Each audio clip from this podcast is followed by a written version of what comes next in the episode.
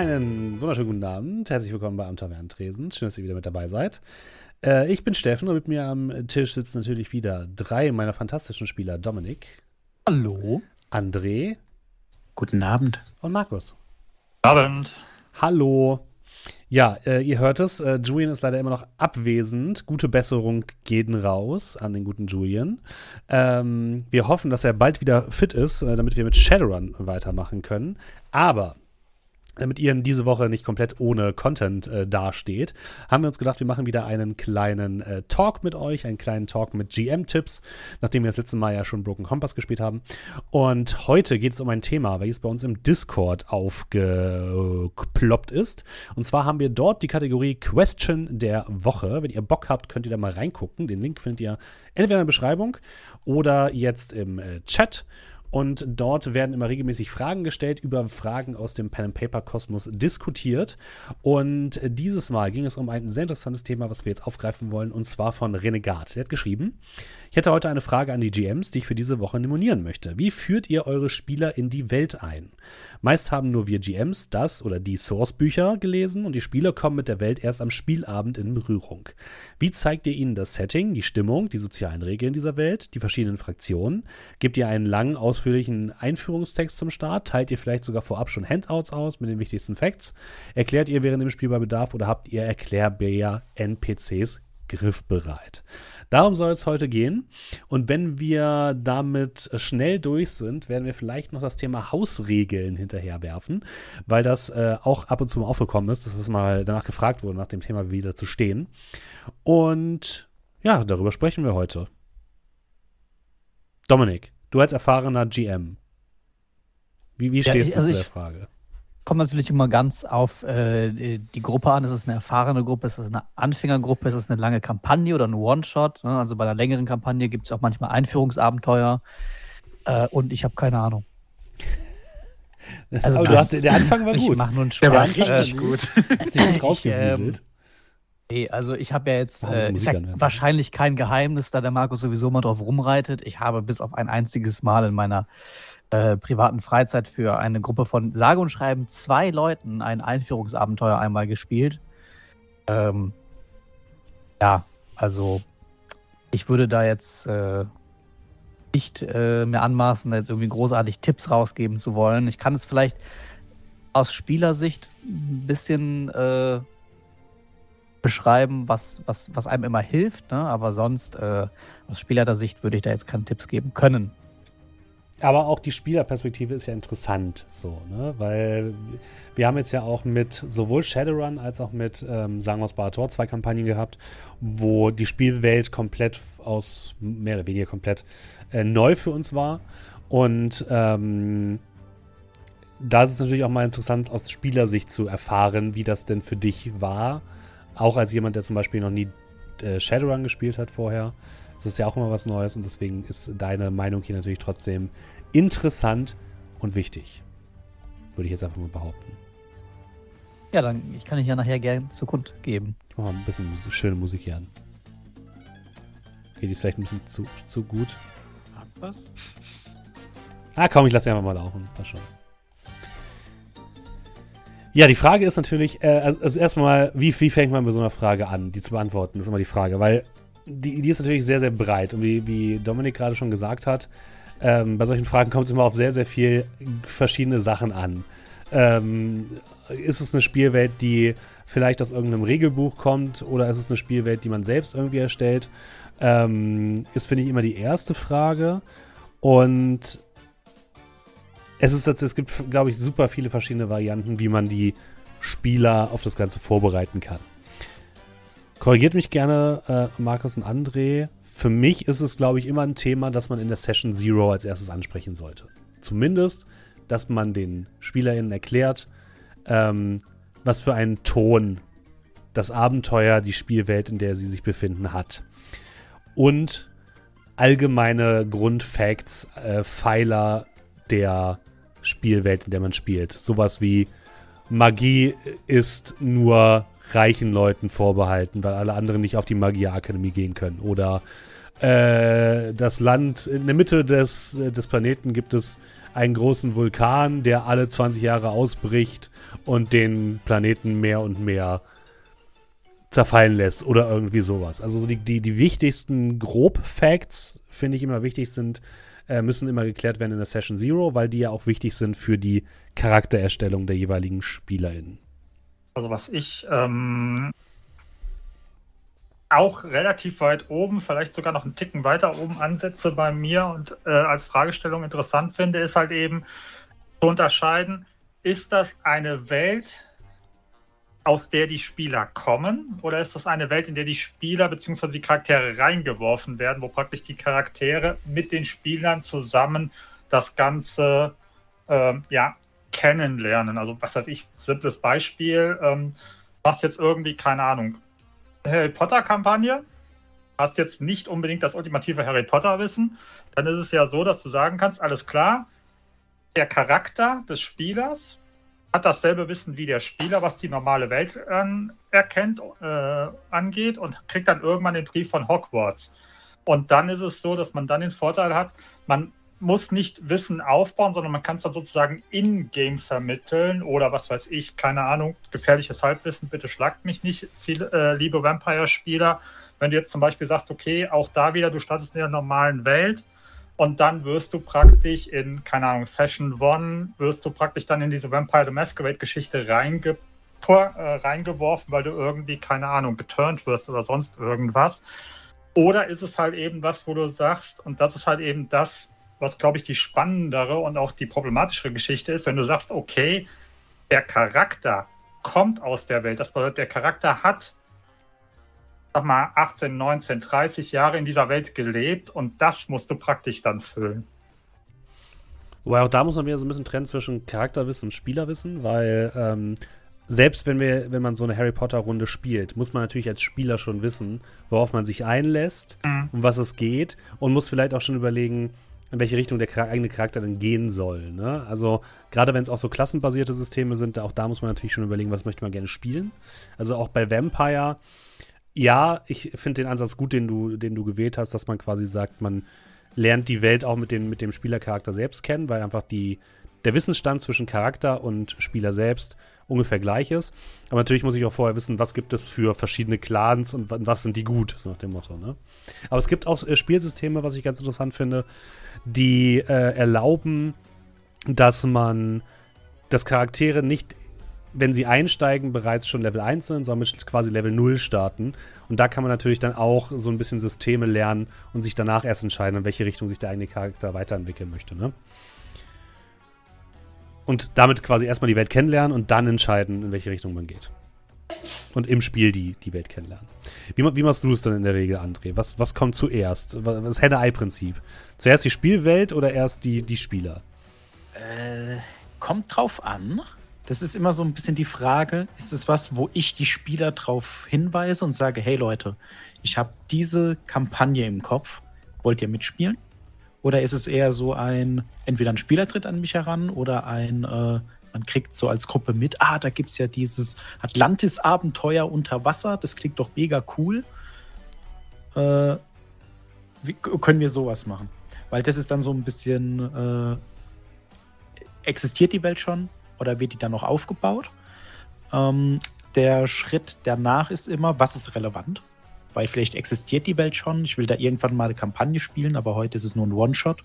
Deswegen wisst ihr, dass die Bürgermeister äh, Grafen heißen oder so. Irgend sowas in dem Dreh. Ne? Also was ist relevant? Mhm. Das wird dann ein bisschen runtergestampft. Bei einer Kampagne kann es ein bisschen mehr sein. Aber ähm, ja, genau. Also bei der Session Zero ungefähr ab also vorher schon, würde ich sagen, bevor die Session Zero passiert, grob den Spielern mitteilen, worum es überhaupt geht, um so abzustecken, wer hat da Interesse dran. Dann hat man die Gruppe, geht in die Session Zero rein, erklärt, was es für Charaktere gibt, was für Sachen. Nicht überladen, aber schon mal so, das könnte interessant sein. Die Magier, die gehen alle in dieses Lager und lernen das da und sind dann abgeschottet für 18 Jahre das heißt, wenn jemand einen Magier spielen will, dann muss er sich darauf einstellen, dass der halt einen gewissen Hintergrund hat. Einfach um so die Spieler auch ein bisschen darauf vorzubereiten und nicht dann äh, zu überfallen. Dass dann der Magier sagt, ja, ich bin dieses Straßenkind und habe mir die Magie selbst beigebracht. Und dann sagst du als äh, Spieler, ah, tut mir leid, geht leider nicht.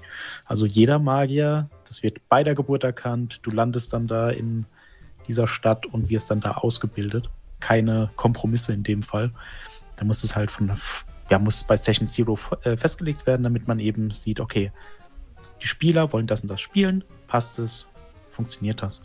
Und ähm, ja, je nachdem würde es dann auch ein Handout von mir geben, wenn es halt eine wirklich lange Kampagne ist mit Hintergrund und so. Ich, ich finde tatsächlich, dass man ähm, auch so ein bisschen schauen sollte, dass man seine, seine Leute und seine Spieler nicht sofort ähm, überfordert. Also für mich gibt es, glaube ich, nichts Schlimmeres, als wenn ich bei einem One-Shot zusage und das erste ist, was ich bekomme vom Spielleiter, äh, ein äh, 14-seitiges PDF mit der Hintergrundgeschichte der Spielwelt. Nee. Ich glaube, man muss die SpielerInnen da immer so ein bisschen sanft ranführen. Deswegen erstmal die Grundidee in so drei Sätzen, hey, da und da drum geht's. Und dann, wenn man einmal mit denen gesprochen hat und vielleicht die, die Spielwelt erklärt hat, in einem eine, im Face-to-Face-Gespräch, dass man dann vielleicht anfängt, hier, ich habe hier nochmal eine Zusammenfassung, lest es euch gerne durch, wenn ihr das möchtet. Weil ich glaube, alles andere ist immer so, da kann man auch schnell die, die SpielerInnen so ein bisschen erschlagen mit Informationen. Ja, und ja. ich denke auch, meistens behalten, behalten die das dann auch nicht. Wenn ich jetzt da 20 Seiten hingebe und dann sage, ja, das erwarte ich, dass ihr das wisst, das ist ja kein Test, sondern das ist ja dann eher so ein Nachschlagewerk, sage ich mal. Ja. Das wäre jetzt auch tatsächlich, was du gerade gesagt hast, Steffen, auch so ein Ding, was ich mir äh, aus Spielersicht äh, auf jeden Fall immer zu Herzen genommen habe oder genommen hätte, wenn ich es geleitet hätte, dass äh, die Spieler müssen nicht von Anfang an alles wissen. Wir gehen nicht in die Welt rein und müssen dann jetzt bei Shadowrun die komplette Welt von A bis Z kennen. Wir lernen die Grundzüge der Welt, was ist erlaubt, was ist nicht erlaubt. Okay, ihr seid Runner, das ist illegal. Ähm, und alles weitere kommt dann im Verlauf des Spiels. Ne? Dann gibt es ja immer diese Info so, ihr wisst das bereits, Komma das. Und dann wird es einfach wissen, dass den Spielern im Laufe des Abenteuers eingeflößt wird, dass sie dann zu verarbeiten haben, als würden sie es schon immer gewusst haben. Äh, ja. Äh, aber keineswegs halt alle Infos am Anfang, weil sonst vielleicht auch gerade Leute, die selber Abenteuer und Regeln schreiben, die, die Spieler müssen nicht den Bürgermeister kennen und was der zu Mittag ist, weil das kommt dann mit der Zeit. Genau, wichtig ist einfach, sich darauf zu fokussieren, was ist relevant, wie es André auch schon gesagt hat. Ähm, und was brauchen die SpielerInnen für Informationen, um ihre Charaktere zu entwickeln, weil alles andere kommt danach. Ähm, ich habe es zum Beispiel bei, bei Sagen aus Barator habe ich so gemacht, dass ich ähm, mit den SpielerInnen erstmal einzeln nur im größeren Gespräch die Charaktere so ein bisschen grob ge geguckt habe, was die machen wollen. Ich habe schon eine Karte gezeichnet und habe schon die allgemeinen wichtigsten Orte aufgeschrieben, aber ich wusste noch nicht, wie es in diesen Orten aussieht, weil es einfach noch nicht relevant für uns war. Und dann äh, wurde, habe ich so ein bisschen geguckt, ähm, wer kommt aus welcher Ecke, was muss ich ein bisschen genauer ausformulieren. Und dann habe ich so einen, so einen kleinen Einführungstext geschrieben, der war tatsächlich eine DIN A4-Seite lang. Und so ein paar Sammelfacts zu den Göttern, weil die eben eine bestimmte eine besondere Rolle gespielt haben. Und das war es eigentlich an Informationen, die unsere SpielerInnen vorher bekommen haben. Und dann war es halt so, je nachdem, wo sie waren, in welcher Stadt, zum Beispiel zu Beginn in Coburg, habe ich dann halt diese Stadt ein bisschen weiter ausgearbeitet und habe ihnen dann quasi Informationen zu dieser Stadt gegeben.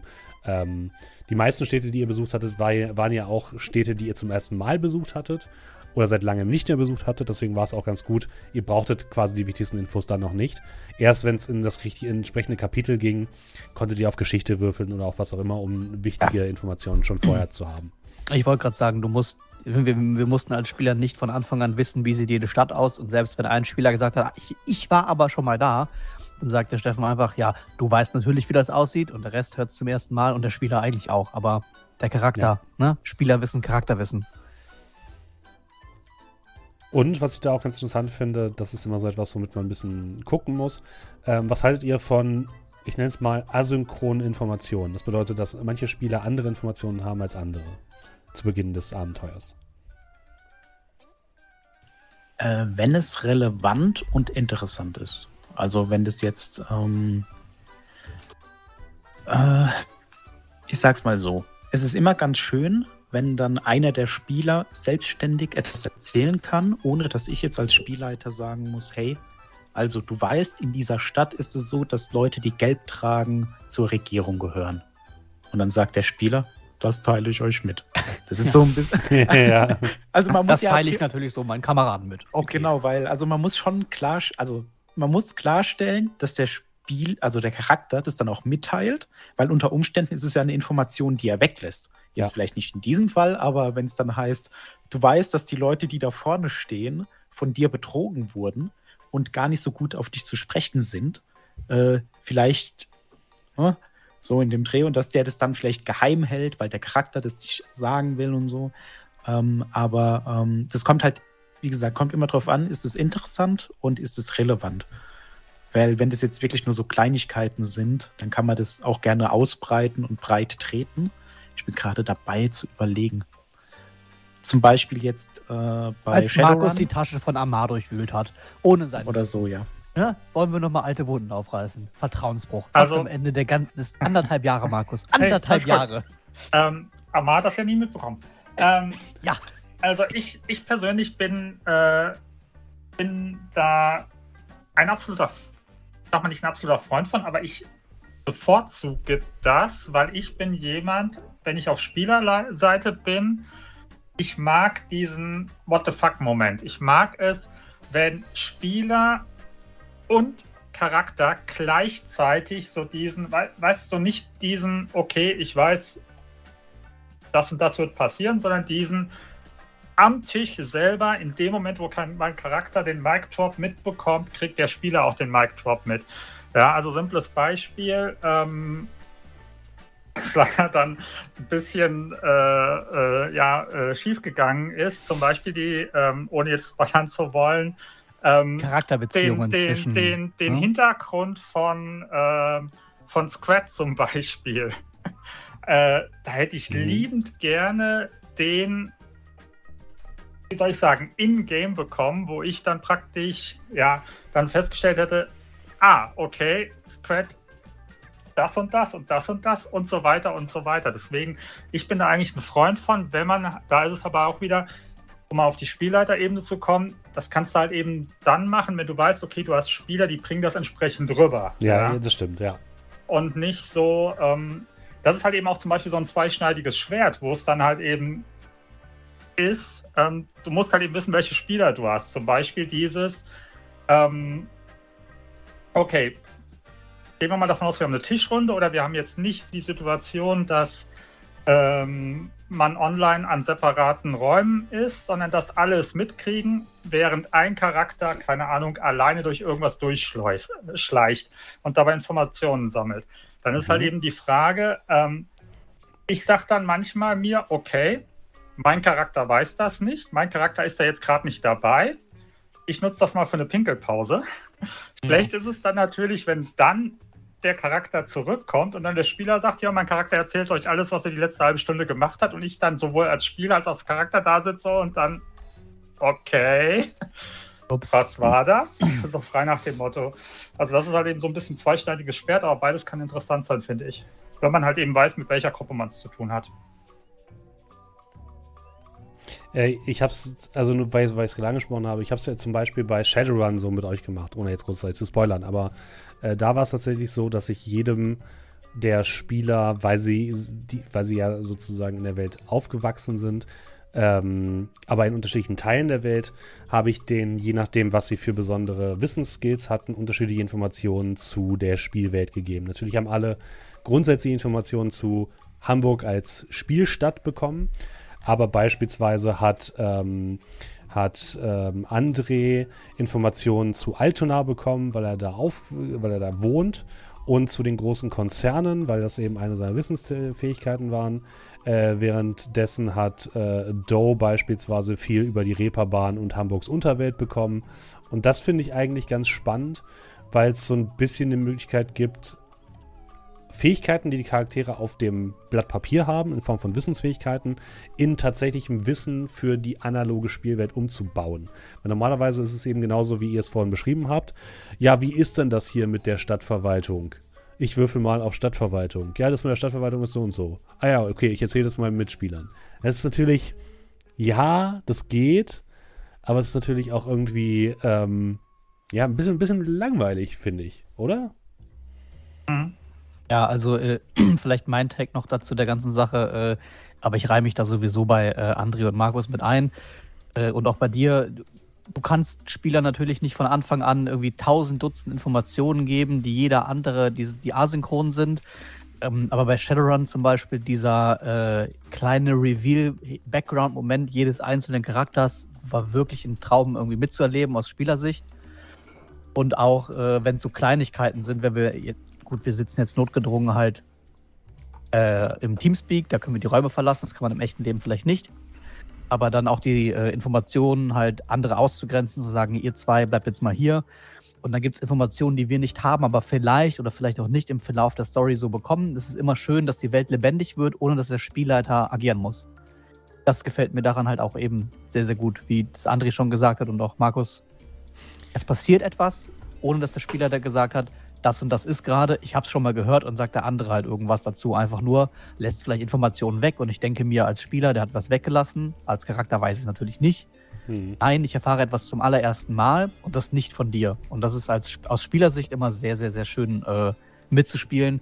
Aber es kommt auch eben auf die Gruppe an, kann die Gruppe das und bei unerfahrenen Spielern würde ich es wahrscheinlich weglassen. Auf jeden Fall. Ja, das, das ist, glaube ich, das größte Problem, weil es gibt nichts Schlimmeres, zumindest für mich als Spielleiter, wenn ich irgendjemanden Informationen gegeben habe in irgendeiner Form von Dokumenten und dann darauf warte, dass diese Information weitergegeben wird, aber die Information wird nicht weitergegeben, weil der Spieler äh, diese Information irgendwie nicht mehr auf dem Schirm hat. Und dann sitze ich da und denke mir so, ja, wann sagt das denn jetzt? Hält das jetzt zurück extra oder, oder erzählt das einfach nicht? Das waren auch so, ich glaube, bei, bei dem Orient Express hatten wir ein oder zwei solche Sachen, wo irgendwie jemand was gelesen hatte, was ich demjenigen nur geschrieben hatte und dann, dass die Information irgendwie nicht weitergekommen ist. Das ist halt immer so ein Risiko, was man dabei auf jeden Fall hat. Ähm, aber auch dann kann man zur Not natürlich als Spieler immer noch sagen, so, hey, vergiss nicht, du weißt ja das und das über die Spielwelt. Ist da natürlich nicht ganz so schön, aber funktioniert. Sag ich mal. Vielleicht, um nochmal ein bisschen, ich sag mal, anderen Aspekt reinzubringen. Ähm, was ich allerdings auch ganz gut finden, äh, schon mal gemacht habe, ist bei so, ich sag mal, unerfahrenen Spielgruppen habe ich es auch häufig erlebt, dass die, die, Spieler zwar mit den NPCs, also sprich mit dem Spielleiter, der die NPCs verkörpert, relativ gut agieren, aber manchmal es so ist, dass so dieses, die Spieler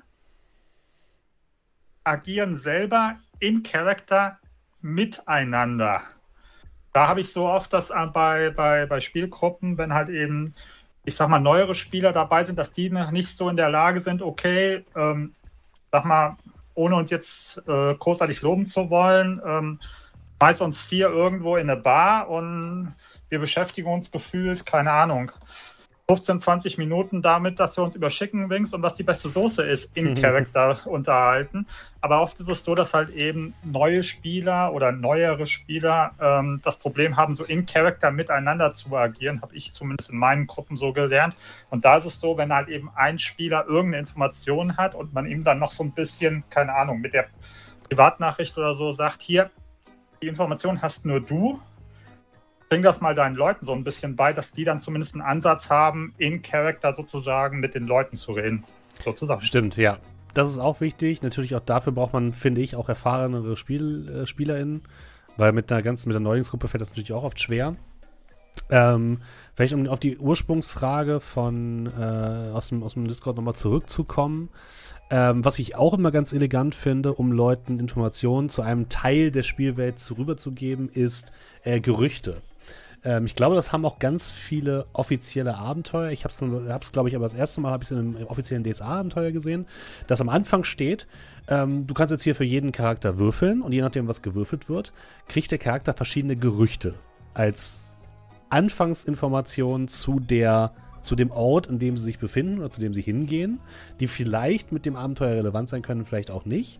Und das fand ich immer ganz nett, weil es auch so ein bisschen incentiviert, dass die SpielerInnen ähm, so ein bisschen untersuchen, was davon ist jetzt eigentlich wahr und was nicht. Und damit auch direkt ähm, äh, äh, Diskussionspunkte haben untereinander, aber auch gleich Gesprächsfäden haben, die sie mit den NPCs ansprechen können. Fand ich immer sehr, sehr elegant. Das ist natürlich schwierig umzusetzen für eine gesamte Spielwelt, sondern das geht dann immer nur so etappenweise. Aber das, das finde ich immer ganz interessant, weil man damit eben schon Hinweise streuen kann und gleichzeitig aber auch ähm, Spieler Wissen über die Spielwelt vermitteln kann. Was aber vielleicht auch Quatsch ist. Aber wenn man halt in einer, in einer Stadt ist, wo, wo die Gerüchtekoche heiß hoch herkocht, dann sind die Gerüchte vielleicht plötzlich komplett übertrieben. Und das merkt man aber erst hinterher. Und das ist auch wieder eine Information, die man dann über die Spielwelt und den Ort, in dem man sich befindet, äh, erfährt. Was, was haltet ihr von solchen Gerüchten? Ähm, Finde ich, find ich mega, weil das Problem ist, was ich sehr oft habe, auch in meiner momentan laufenden Kampagne zum Teil, ist so, ähm, du willst den Leuten halt eben schon so ein bisschen mitgeben, was gerade in der, in der Welt so passiert, praktisch wo die Leute selber nicht beteiligt sind. Aber du willst natürlich auch nicht den Leuten, ich sag mal, äh, ein großes Ausrufezeichen sagen und sagen, hier, da ist eine Information oder ihr lauft gerade an einem, an einem Radio vorbei und da wird gerade das als Nachricht gemacht. Äh, weil dann wissen die ja, okay, das ist irgendwas, wo der, wo der Spielleiter war, äh, mir sagt, okay, ich kriege gerade jetzt diese Information, also muss die automatisch relevant sein. Und mit diesen Gerüchten finde ich das, glaube ich, eine relativ coole Aktion, dass du halt eben den Leuten auch mal so einen roten Hering hinschmeißen kannst. Also ich weiß zum Beispiel, wenn ich mich dunkel erinnere an die äh, Horror im Orient Express Kampagne, wenn wir da die Tageszeitung gekauft haben, dann war da, glaube ich, zwar immer in der Tageszeitung, waren halt eben mehrere Artikel und da waren auch mal, glaube ich, ein oder zwei Sachen, die für das Abenteuer relevant waren, aber es waren halt eben aber auch Artikel, die so rote Heringe waren, die praktisch gar nichts damit zu tun hatten, sondern einfach 0815 Artikel. Und das finde ich halt eben, glaube ich, mit dieser Gerüchte-Variante sehr spannend, dass du halt eben, ja, nicht nur den Spielern sagst, okay, hier ist eine Info und die Spieler sofort wissen, oh geil, das ist eine extra Info, die muss relevant sein, sondern die Spieler halt eben nicht wissen, okay, welcher Sache gehe ich denn jetzt nach? Was ist denn relevant? Insofern finde ich das sehr spannend. Ja, das ist auf jeden Fall sehr gut, um da so ein paar Hooks zu streuen. Und ähm, was da auch, äh, was ich da auch sehr interessant finde, man hat dann vielleicht Gerüchte und unter Umständen ist es dann so bei einer etwas offeneren Kampagne, dass dann einer der Spieler sagt, oh, da will ich hinterhergehen. Und dann hat man vielleicht auch schon das Abenteuer fürs nächste Mal, obwohl es eigentlich nicht dafür gedacht war, sondern nur so, man redet mal und es ist eigentlich ein roter Hering. Aber dann merkt man, oh, okay, die Spieler haben da echt Interesse an diesem Punkt. Vielleicht mache ich ja dann noch was. Weil da kann man auch so ein bisschen, äh, ohne es offensichtlich zu machen und direkt zu fragen, na, was wollt ihr denn das nächste Mal tun, sondern man streut so ein bisschen und dann sieht man ja, die interessieren sich für diesen NPC, für diesen Ort, für diesen Gegenstand. Und dann kann man halt schon so vorbereiten geistig, bis man da überhaupt ankommt.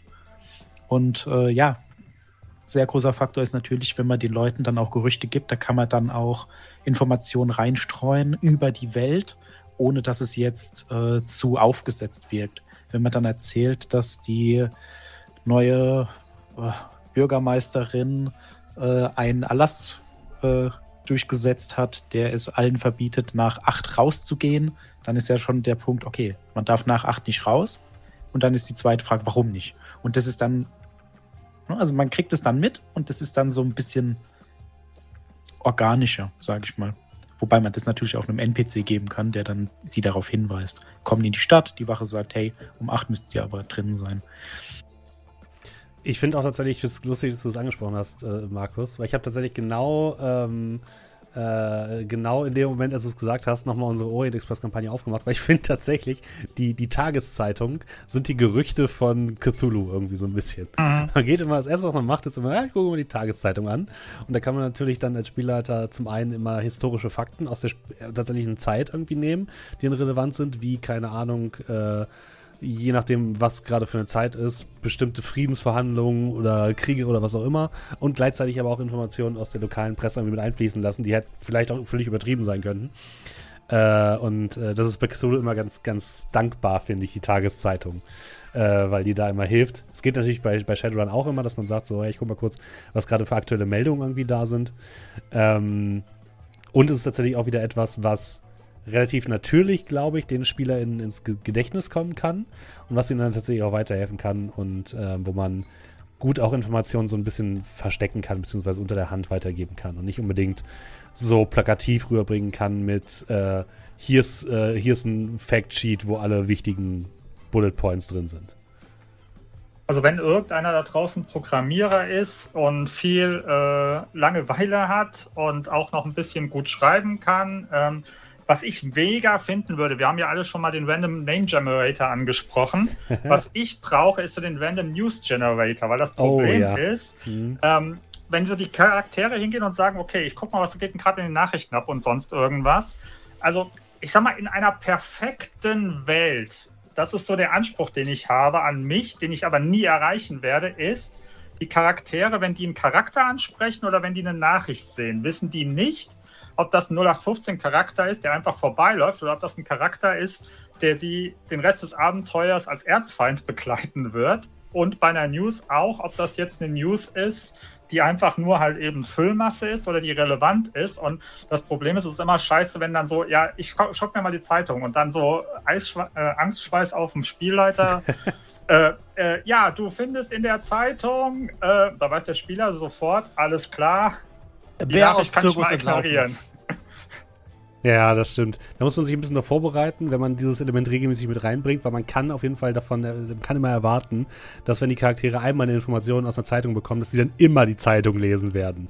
Jede ich glaub, Station, ich glaub, jeden bei, Tag. Ich, ich wollte gerade sagen, ich glaube gefühlt, also ich glaube, ich weiß nicht, ob es unsere komplette Gruppe gemacht hat, aber ich glaube, nach dem ersten Mal habe ich wirklich das erste, was ich gemacht habe beim Orient Express, wenn wir ausgestiegen sind, alles klar, ich kaufe mir eine Tageszeitung, was ja. geht denn hier in der Stadt ab? Das, was gut ist beim Orient Express war es halt auch immer so, dass äh, das erste, glaube ich, war, bei jedem Kapitel zu dem jeweiligen ähm, Ort, wo du dich gerade befindest, das steht in der Zeitung.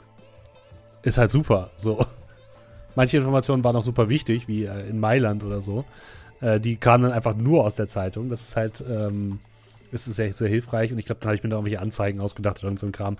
Also damit kann man tatsächlich sehr viel machen und kann man sehr gut, finde ich, auch Informationen in der Spielwelt erklären. Äh, schon bevor man ähm, oder nachdem man, wenn man, Spiel, wenn man das Spiel schon gestartet hat, nach dem Motto. Es geht auch bei Vampire, finde ich ganz gut. Ja, es geht auch noch ein bisschen Zeit, dir ein paar News auszudenken, ne? Ja, das stimmt. Das muss ich dann auf jeden Fall noch machen.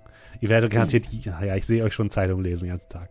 Äh, natürlich. Ja, was hat man denn damals gemacht? Es gab kein Smartphones, kein Insta, da ja, die ganze Zeitung. Ich bin, ich bin jetzt auf einer äh, dreitägigen Tour über den Atlantik. Äh, ich gucke mir die gesamte Bibliothek an oder äh, alle äh, Zeitungen. Das stimmt. Oder Radio. Äh, ich rufe die Frage nochmal ganz kurz auf. Ähm, wie ist es beim Thema, also wir gehen, ich würde sagen, wir gehen die Punkte einmal ein bisschen genauer durch, weil ich finde, mhm. dass das sehr, sehr detailreich ist, diese Frage, deswegen hat sie mir auch so gut gefallen. Ähm, Fraktionen und NPCs die Informationen weitergeben. Da musste ich, da habe ich so ein bisschen gestolpert, als ich die Frage gelesen habe. Weil als erstes dachte ich mir, ah, ich finde es immer doof, wenn bei der Runde äh, so ein Erklärbär-NSC dabei sein muss. Also jemand, der bei den Charakteren mitläuft, ihnen aber die ganze Zeit Fakten erklären muss. Sowas wie eine laufender, laufendes Google. Ja, was man immer sagen kann, äh, was ist eigentlich das und das, Herbert, gerade weil du bei mir bist. Ah ja, das bedeutet übrigens das und das. Ich finde das sehr, ich finde das ein bisschen, wie soll ich es am besten ausdrücken? Ich finde es ein bisschen faul, fast schon. Also, es macht zum einen die Charaktere faul, weil sie wissen, ah, wenn ich was Wichtiges wissen muss, ist Herbert da. Ich frage einfach immer Herbert. Und ich finde es irgendwie auch als Spielleiter, weiß ich nicht. Ähm, ich, ich finde, das zeugt so ein bisschen, oder wenn ich das machen würde, hätte ich so ein bisschen das Gefühl, dass ich meinen Charakteren nicht zutraue, dass sie diese Informationen selber finden. Oder dass ich mir nicht zutraue, dass ich diese Informationen gut irgendwo im Spiel einbringen kann. Oder was sagt ihr dazu? Ja, also ich sag mal, 5 äh, Euro in das Phrasenschwein, wie es auch so schön bei, bei, bei Storywriting für Filme oder Serien oder sowas ist, Show Don't Tell. Also sprich, nach Möglichkeit die Charaktere irgendwelche Infos erleben lassen und nicht erzählen lassen. Also was weiß ich, keine Ahnung, äh, in dem und dem Stadtteil gibt es Unruhen. Dann meist die Charaktere in Unruhen, dass plötzlich links und rechts aus den Seitenstraßen Leute rauskommen und anfangen, irgendwelche Autos oder was weiß ich was anzuzünden oder so. Aber grundsätzlich, ja, ich finde es auch sehr, sehr lame und ähm, ist eigentlich eher nur so ein.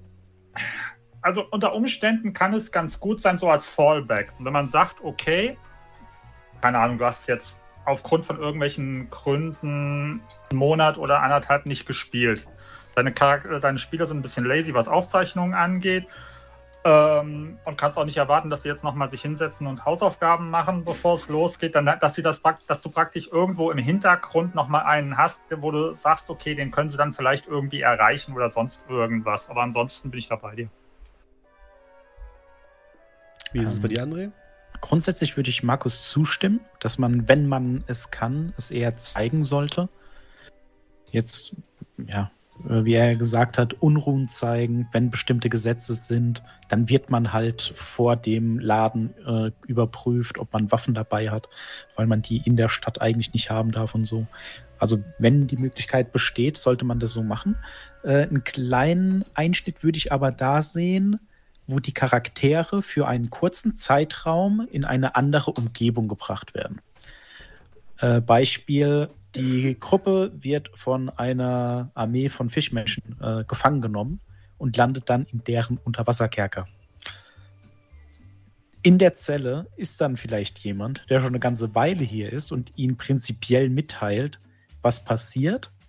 Man, soll, man kann es dann natürlich auch intelligenter verpacken oder einfach so runterrattern aber das ist dann ein so abgeschlossener Bereich, dass ich sagen würde, das geht wahrscheinlich nicht einfacher, wenn das sowieso so nur eine kleine Station ist. Also wenn das jetzt kein größerer Punkt ist, sondern für die nächsten ein, zwei Abende, da muss ich jetzt kein, äh, ja, da muss ich jetzt nicht unbedingt ein Abenteuer aufbauen, um denen zu zeigen, wie da die Hierarchie ist. Da reicht es dann, wenn dann der eine sagt, ja, hey, die mit den roten äh, Schuppen, haltet euch von denen fern, die sind ein bisschen verrückt.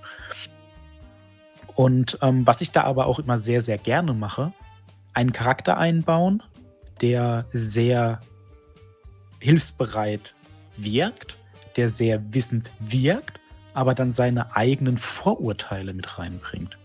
Also, dass dann die Spieler merken, okay, nicht alles, was er sagt, ist auch relevant. Vielleicht ist es sogar schädlich, wenn wir auf ihn hören und er hat selbst ein Problem damit. Ja, das finde ich interessant. Es, es kam auch gerade im, im Chat auf. Ähm, tatsächlich, mir geht es vor allem darum, um einzelne NPCs, die nur für diesen Zweck da sind. Also ich finde, ähm, was, was gut funktioniert, weil es gerade im Chat angesprochen wurde, ist sowas wie, wenn man eine Piratenkampagne hat und ein Piratenschiff, dann gehört natürlich auch eine Crew dazu. Und die können natürlich auch Fragen beantworten. Mhm. Da fühlt es sich, ist es halt organisch in das Setting mit eingewoben. Da finde ich es okay. Ich finde es nur komisch, wenn das Erste, was die Charaktere in einer neuen Stadt an die Hand bekommen, ist eine äh, einen Führer oder irgendwie sowas, der sie durch die ganze Stadt bringt, ihnen alles erklärt innerhalb von zwei Stunden Monolog des Spielleiters ähm, und den sie jederzeit noch über Sachen fragen können. Das finde ich ein bisschen, also das ist so ein bisschen das Problem, was ich habe. Ja, also da würde ich auch sagen, das sollte man vermeiden, weil da gibt es andere Möglichkeiten. Wie, wie, ist es denn für dich am, am besten, äh, Dominik? Wie würdest du gerne und in welcher Form hättest du gerne deine Informationen ähm, aufbereitet über bestimmte Orte oder, äh, oder über bestimmte, über die Spielwelt. Ich bin dran, Mann! Oh, Was zur Hölle? okay. Ähm, war wahrscheinlich eine Katze. Okay, interessant. Besser als die äh, Power-Taste drücken. Besser als die Power-Taste drücken. Ja, stimmt, stimmt. Äh, genau, zwischendurch, wenn ihr noch Ergänzungen oder Fragen dazu im Chat habt, dann haut die mal gerne raus. Ich gucke die immer äh, noch dazu und dann kann ich die Diskussion dann noch ein bisschen ergänzen darum. Das hilft natürlich immer, äh, immer sehr. Um, und dann schneide ich hinterher nicht raus. Ja, Markus, entschuldige. Ähm, ich weiß nicht, ob das ob der Punkt noch ist, aber äh, beziehungsweise wo, wo am besten reinpasst, ähm, ist, ähm, wie machten ihr das? Das hatte ich jetzt auch ein paar Mal. Ihr habt eine laufende Kampagne und dann kommen irgendwann Real-World-Themen. Und dann habt ihr das Problem, dass, die, dass ihr in eine laufende Kampagne einen neuen Spieler reinbringen müsst. Dann habt ihr ja unter Umständen schon, ich sag mal, Fundament, was Wissen, Weltwissen, aber auch Abenteuerwissen aus der Kampagne vorhanden ist. Ähm, wie bringt ihr da neue Spieler, sage ich jetzt mal? Also sagt ihr dann, okay, die alten Spieler, haltet euch komplett raus und sagt, die alten Spieler sollen das den neuen Spielern erklären? Oder gebt ihr denen irgendwas ah. an die Hand? Äh, wie macht ihr das? Okay, ich verstehe jetzt, was du meinst. Also da kommt dann ein komplett neuer Spieler rein. Die Stell dir vor, du spielst, keine Ahnung, was weiß ich, Into the Abyss spielst du ein Jahr. Das bedeutet, die Leute kennen NPCs, die Leute kennen Locations, die Leute kennen irgendwelche Sachen, die passiert sind, die vielleicht storyrelevant sind für die große Kampagne. Und dann hast du das Problem, einer deiner Spieler steigt aus, du brauchst einen Ersatzspieler und nach einem Jahr, was weiß ich, kommt irgendeiner rein. Ja, das Lustige ist, äh, ich habe diese Runde gespielt, also die Kampagne Out of the Abyss. Nee, Moment, Into the Genau, Into Avernus ist es und Out und of the Abyss. Out of the Abyss, ja. Genau, Out of the Abyss habe ich schon fertig geleitet, bei Into Avernus bin ich noch dabei. Aber dieses Problem hatte ich mit einigen Spielern, weil ich sehr lange damit gespielt habe. Und da war das dann meistens so, dass ich äh, Charaktere hatte, die selbst in dieser Situation neu waren. Die hatten Hintergrundinformationen, weil ich den Charakter mit denen erstellt hatte. Die hatten Informationen, die für die Gruppe wichtig waren, um auch so einen Bezug zu schaffen. Also wenn die dann irgendwie, lass mich mal kurz überlegen, äh, die haben einen NPC gesucht, die waren aufgrund von einem anderen Grund auf der gleichen Suche, hatten aber mehr nähere Informationen und dann hat man die halt so ein bisschen zusammengebracht mit dem gemeinsamen Ziel.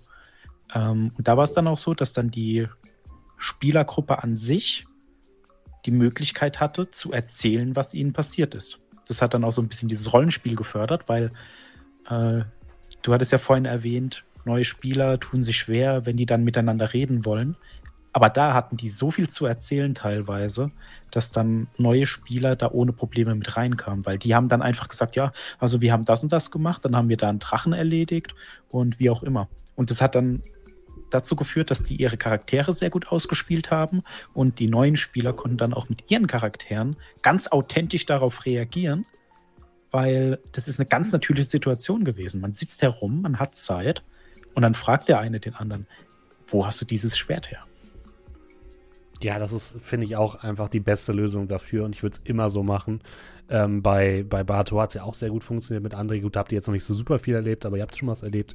Und das hilft auch einfach, ähm, ist natürlich auch einfach cool für den, für den Spieler, der neu dazukommt, weil er dann erstmal alles sozusagen aus erster Hand erfährt, gleichzeitig aber alles, alles aus Spielersicht erfährt und eben nicht wieder das fünfseitige Briefing im Vorhinein bekommt, was alles schon passiert ist. So, ne? Ich finde es da nur wichtig, dass man vielleicht dem Spieler, der dann neu dazukommt, auch Informationen gibt, die er dann mit den Informationen, die er von den anderen bekommt, zusammensetzen kann, damit es sich so ein bisschen anfühlt, wenn die Gruppen aufeinandertreffen, wie zwei Puzzleteile, die so ineinander äh, passen, damit eben eine gewisse Gruppendynamik automatisch dadurch entsteht. Weil wenn ähm, der eine Spieler irgendwie nichts der ganzen Sache beizutragen hat, dann ist immer die erste Frage, ja, warum sollen wir den dann mitnehmen, wenn er überhaupt nichts mit dieser ganzen Sache zu tun hat? Also da immer den irgendwie so einen Anknüpfungspunkt zu geben und dem neuen Spieler auch was mitzugeben, was die, die Spielgruppe, die bestehende, wo die dran schon Interesse hat, das finde ich da immer gut.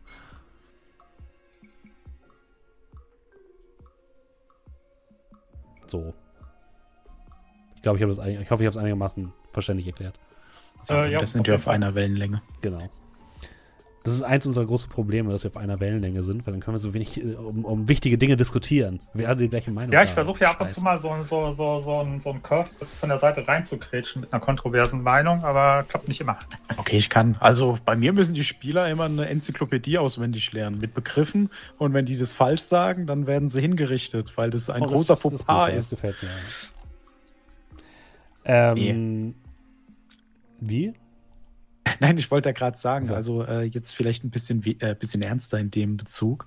Äh, zum Beispiel, bei mir haben alle Spieler in neuen Welten so ein bisschen, ich nenne es mal Welpenschutz. Wenn man dann zum Beispiel sagt, in gewissen Kreisen ist es sehr verpönt, wenn dann die Gäste zuerst das Wort ergreifen oder so, oder die niedrigrangigen. Hm?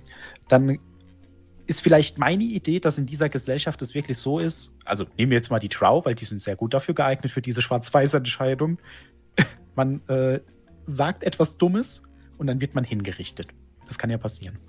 Ähm, aber gleichzeitig kann man nicht von einem neuen Spieler, selbst von einem alten Spieler, der aber in dieser Welt neu ist, erwarten, dass er sich dann an gewisse Gepflogenheiten auch hält, wenn er die gar nicht kennt oder auch erinnert, wenn es mal genannt wurde. Mhm. Und da ist dann so ein bisschen dieser Punkt, dass ich sage, ähm, dass man das irgendwie versucht so zu verbauen, dass das organisch passiert. Dass die dann vor dem Treffen merken, oh, der, der gerade vor ihnen da war, ist dem ins Wort gefallen und jetzt landet er in der Spinnengrube. Und dann ist denen ja ah, sofort klar, okay, wir, wir, müssen aufpassen, was wir sagen.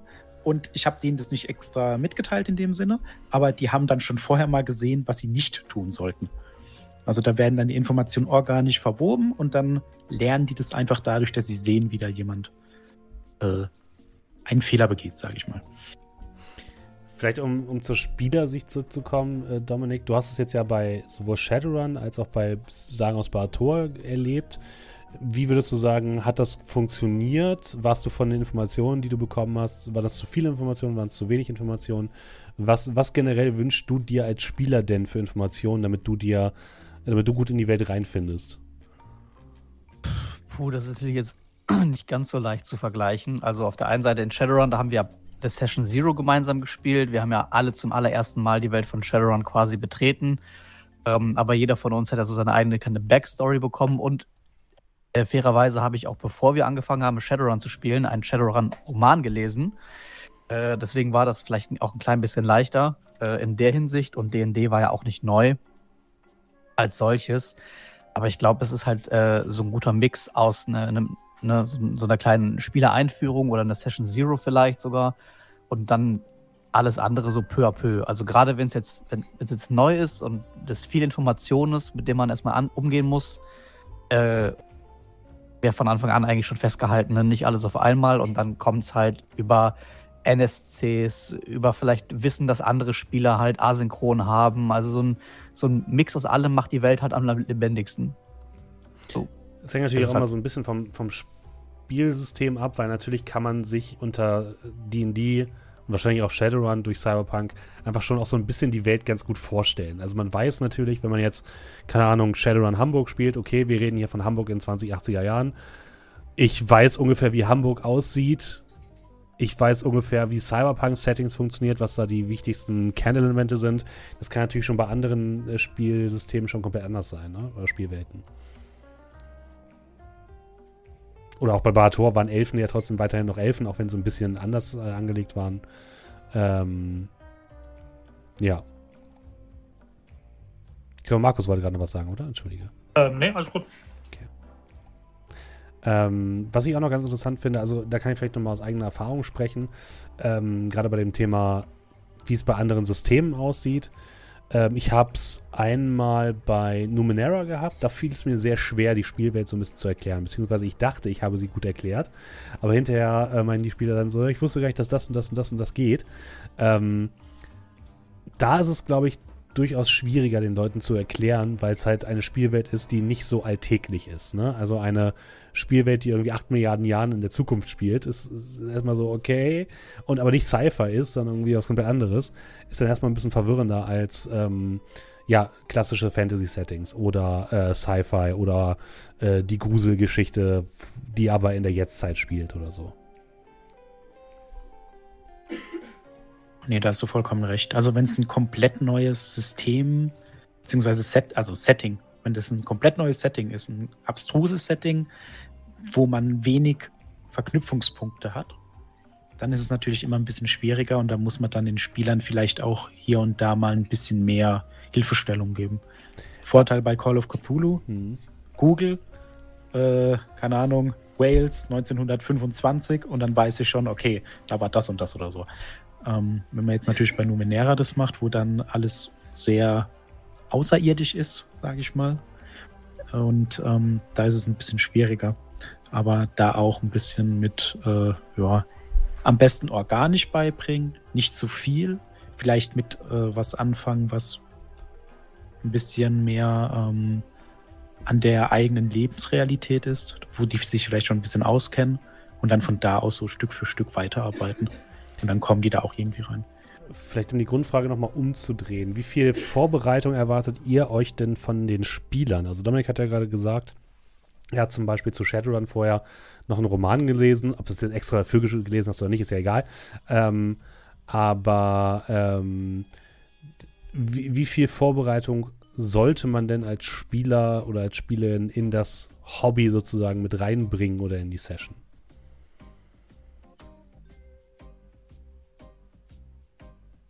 Kommt auf die Runde an. Bei One-Shots kann es teilweise sein, dass ich sage, ihr braucht gar nichts zu wissen. Mhm. Ähm, oder ich sage, es gibt diese Klassen, entscheidet euch. Jetzt, ich habe dem letzten Mythos World äh, gehabt, da habe ich dann einfach gesagt, sucht euch eine, äh, eine Klasse aus, also eine Profession. Mhm. Und ähm, das hat dann schon gereicht. Bei Kampagnen mache ich es meistens so, dass wir dann das ein bisschen miteinander verweben, weil das war auch ein Punkt, den ich vorhin erwähnen wollte, aber irgendwie ist es ein bisschen untergegangen, weil man kann ja eine Welt bauen, man kann aber auch eine Welt mit so vielen weißen Flecken haben, dass die Spieler in der Lage sind, bei ihrer Charaktererstellung diesen Flecken zu füllen. Das hat ja der Julian. Ich nehme mal an, dass das Kloster, wo er war, vielleicht nicht so ganz existiert hat, bevor Nein. er. Genau, und äh, das finde ich dann auch immer sehr, sehr gut, wenn man in der Lage ist, mit dem Spieler zusammen so ein bisschen was zu bauen, weil man hat dann einerseits den Spieler sofort involviert in der Welt, andererseits ist er ein Experte in diesem Punkt und ist wirklich in der Lage, davon zu erzählen, ohne dass es aufgesetzt wirkt. Und äh, genau, also vor der Kampagne mache ich das sehr gerne, wenn die Spieler Interesse haben, dass man dann so ein bisschen guckt, wo kann man was einbauen. Ne? Also ist es eine Welt, wo man dann äh, leere Flecken füllen kann mit dem Spieler zusammen. Und in der Kampagne selbst muss ich aber sagen, äh, da reicht mir das, wenn die ihre Notizen äh, beisammen haben, dann vielleicht zehn Minuten vorher nochmal drüber schauen Einfach damit man jetzt nicht immer bei Null anfängt. Wenn man jetzt eine, einen Monat oder so nicht gespielt hat, vielleicht ein bisschen länger als zehn Minuten, aber im Prinzip, es kommt immer darauf an, wo man gerade in der Geschichte stehen geblieben ist. Äh, ja, ich, ich glaube, äh, das ist so ein bisschen eine, eine, einer meiner vielen Probleme als Spielleiter. Keiner von uns ist der perfekte Spielleiter. Anwesende außer mir natürlich ausgenommen. Und Dominik ähm, ist, ähm, ich glaube, ich fordere da vielleicht einen Ticken zu viel von meinen Spielern, weil ich bin jemand, der halt eben immer ganz gerne hingeht und sagt, okay, vorneweg braucht der Spieler nichts zu machen, bevor es losgeht. Ja? Aber wenn dann irgendwann mal die Kampagne ins Rollen kommt, dann möchte ich schon, dass der Spieler, dass die Spieler halbwegs ähm, einen Überblick behalten, was so NPCs angeht und was wichtige Ereignisse sind, weil ich halt eben jemand bin, der ganz gerne dann den den Payoff hat, wenn dann, was weiß ich, keine Ahnung, dann, äh, wenn man sagt, okay, eine Kampagne ist in, keine Ahnung, sagen wir mal 20 Teilabenteuer unterteilt, wenn dann plötzlich in, keine Ahnung, Abenteuer 8 ein Charakter aus Abenteuer 2 wieder auftaucht oder sowas in der Richtung oder die Charaktere wissen, alles klar, ersten zwei, drei Episoden habe ich ein bisschen Worldbuilding gemacht, habe NPCs eingeführt, dass sie dann wissen, okay, diese NPC gibt es, an die kann ich eventuell rangehen oder das und das verknüpft sich jetzt mit, ähm, mit irgendwas, keine Ahnung, von vor drei oder vier äh, Episoden davor, in Anführungsstrichen. Weil ich, ich, ich tue das halt eben auch versuchen, nicht so dick aufzutragen, dass da jetzt irgendein Ereignis oder irgendwas ist, was wichtig ist, um halt eben ja nicht da den Scheinwerfer drauf zu machen, sondern die Charakteren dann so merken, irgendwann, ah, geil, das passt doch alles irgendwie zusammen. It's all connected. Also am liebsten wäre es mir natürlich, wenn die Charaktere und die Spieler so jeder zu Hause sein eigenes kleines Mörderboard aufbauen, aber äh, ja. Zitat, wer war das nochmal? Ja. Zitat Ende. Zitat Ende. Ich glaube, es könnte auch ein bisschen schwierig sein, gerade wenn dann halt man das so schreibt, dass nicht alles am Anfang direkt super wichtig erscheint. Dann ist man ja als Spieler, ah ja, ist Nebenfigur, lasse ich jetzt mal gerade weg, weil man nicht alles mitschreibt. Natürlich gibt es Abende, da weißt du dann noch jedes kleinste Detail vom letzten Mal und dann gibt es Abende, wo du dann bist, wo haben wir beim letzten Mal eigentlich aufgehört? Ja, das, ist, das sind immer so, so schwankende Sachen. Aber gerade wenn du als Spielleiter äh, dir so viel Mühe gibst für die Charaktere, Worldbuilding und Vernetzung, dann ist es auch dein gutes Recht von den Spielern halt zumindest einen gewissen Grad im abzuverlangen, dass sie sich halt Sachen merken oder Sachen aufschreiben. Ne? Wenn man einfach nach äh, einer halben Kampagne das Gefühl hat, ich muss jeden NPC erklären, niemand weiß irgendwas, dann macht das halt keinen Spaß. Oder wenn die Leute einfach sich nicht mit ihren Charakteren auseinandersetzen, wenn die nicht wissen, wie sie würfeln, weil sie sich das nicht merken können. Ne? Äh, ich habe für Shadowrun irgendwie drei, vier Karteikarten geschrieben, damit ich immer weiß, wo stehen die Sachen in den Büchern, was muss ich würfeln, wenn ich Nahkampfschaden mache, damit es halt fluppt. Ich kann bis heute nicht hacken. Musst du nicht. Doch, Julian muss es ja. Ja, du aber nicht. Ja. Du musst nur ähm. wissen, auf was er würfeln muss. Das reicht. Frage nochmal an euch, so ein bisschen zurückgehend auf das, was du gesagt hast. So, ja, es ist immer einfacher, je mehr ein Abenteuer oder ein Setting an der, an der realen Welt ist, sprich COC. Ähm, wie handhabt ihr das? Das habe ich jetzt, also ich habe eine Kampagne momentan am Laufen, die ist halt eben, ich sag mal so, im, in der Jetztzeit, vielleicht ein paar Jahre in der Zukunft angesetzt. Aber ähm, wie handhabt ihr das jetzt, wenn, äh, wie genau versucht ihr euch an Sachen zu halten? Weil ich glaube, wenn du so sowas wie Bahator machst, Bahator ist dein Ding und wenn du jetzt sagst, keine Ahnung, äh, in der Stadt läuft das Wasser nicht von oben nach unten, sondern von unten nach oben, dann ist das so. Ähm, wenn du natürlich jetzt was hast, wo du sagst, okay, du hast jetzt keine Ahnung, Paris der 20er Jahre angesetzt und dann heißt es dann, ja, okay, aber eigentlich in Paris der 20er Jahre, keine Ahnung, gab es noch keine Telefone und jetzt sagst du aber, okay, du willst da gerne Telefone haben. Versucht ihr dann, dass ihr möglichst nah an der Realität bleibt, um die Immersion hinzugehen oder sagst du dann, okay, äh, ich mache die Welt, wie sie mir gefällt, wie die, wie die Wum? Ich finde, das muss man ein bisschen in der Session Zero klären. Ich kann es also was ich verstehen kann, sind solche Sachen, wenn man an COC geht und man spielt, keine Ahnung, 1921 und man ist an einem Ort, den es eigentlich erst 1938 gab. So, das finde ich ist dann ein bisschen too much. Also da sollte man vielleicht dann doch ein bisschen drauf achten als Spielleiter. Was mir egal ist oder was ich gerne auch mal so ein bisschen für den Fluff herumschiebe, ist, äh, der Film, den ich gerne irgendwie ansprechen würde, ist nicht im Oktober rausgekommen, sondern erst im November. Also wenn, wenn die Zeitunterschiede wirklich gering sind und es für den Flair aber wichtig ist, dass ich dieses Element brauche, dann nehme ich es mir auch gerne und sage und lasse dann auch mal fünf gerade sein. Aber bei manchen Sachen, großen Ereignissen in der, in der Jetzt-Welt, die kann man einfach schlecht irgendwie herumschiffen. Ähm, das ist dann immer ein bisschen schwieriger und genauso geht es bei mir um Erfindungen und so. Ich bin da manchmal sehr schlecht drin. Also ich weiß nicht genau, wann der erste Telefonmast in England aufgestellt wurde. Ähm, aber zumindest ungefähr zu wissen, okay, um die, in der, in der Jahr, äh, zu dem Jahr sind in England Telefone eher nicht so verbreitet, finde ich dann wichtig. Man kann dann aber trotzdem sagen, ja, du findest ein Telefon, wenn die jetzt unbedingt eins brauchen. Weißt du, was ich meine? Mhm. Ja, da kommt halt ein bisschen drauf an, was man für, selbst für einen Anspruch hat und was das für eine Runde wird. Also ich mag das tatsächlich schon, an COC, dass man wirklich an der Realität anknüpft, weil man dann zumindest so einen groben Plan hat, worum geht's, was gibt's da, wie sieht's da aus, äh, welche Nationalitäten gibt es, welche Konflikte, äh, was für Musik kann ich hören. Und da finde ich das auch immer ganz schön, weil man dann so ein bisschen, ah, ich mache einen Charakter, was könnte der denn für Musik hören? Und dann guckt man einfach, zack, zack, zack, und dann findet man da irgendwas und äh, schaut sich ein bisschen auf YouTube um oder so. Ähm, aber auch, wie äh, Steffen gesagt hat, ob der Film jetzt im Oktober, im November rausgekommen ist, ist so ein bisschen, ja gut. Ob jetzt Telefone vielleicht ein bisschen zu sehr verbreitet sind, um zu verhindern, dass die Spieler jedes Mal sagen, ich fahre mit dem Auto eineinhalb Stunden in die Stadt, um dann dort an dem nächsten Telegrafenbüro äh, äh, ein Telegramm aufzugeben. Ein Telegramm aufzugeben. So in dem Dreh. Also da, da, da würde ich dann auch eher sagen, wäre ich bereit, das ein bisschen aufzuweichen, weil das ja nicht so spielrelevant ist, sehr wahrscheinlich. Und das da einfach den Spielfluss verbessert. Also nur mal so, um ein konkretes Beispiel zu geben. Also mein letztes Abenteuer zum Beispiel, habe ich gedacht, okay, geil, ich will noch so ein bisschen afrikanisches Setting machen. Habe ich gesagt, okay, ich spiele im Kongo. Gut. Erste Information, die ich dann rausbekommen habe, es gibt zwei verschiedene Kongos. Okay, auch gut, passt. Und dann äh, geht es dann los, so von Hölzchen auf Stöckchen, ja.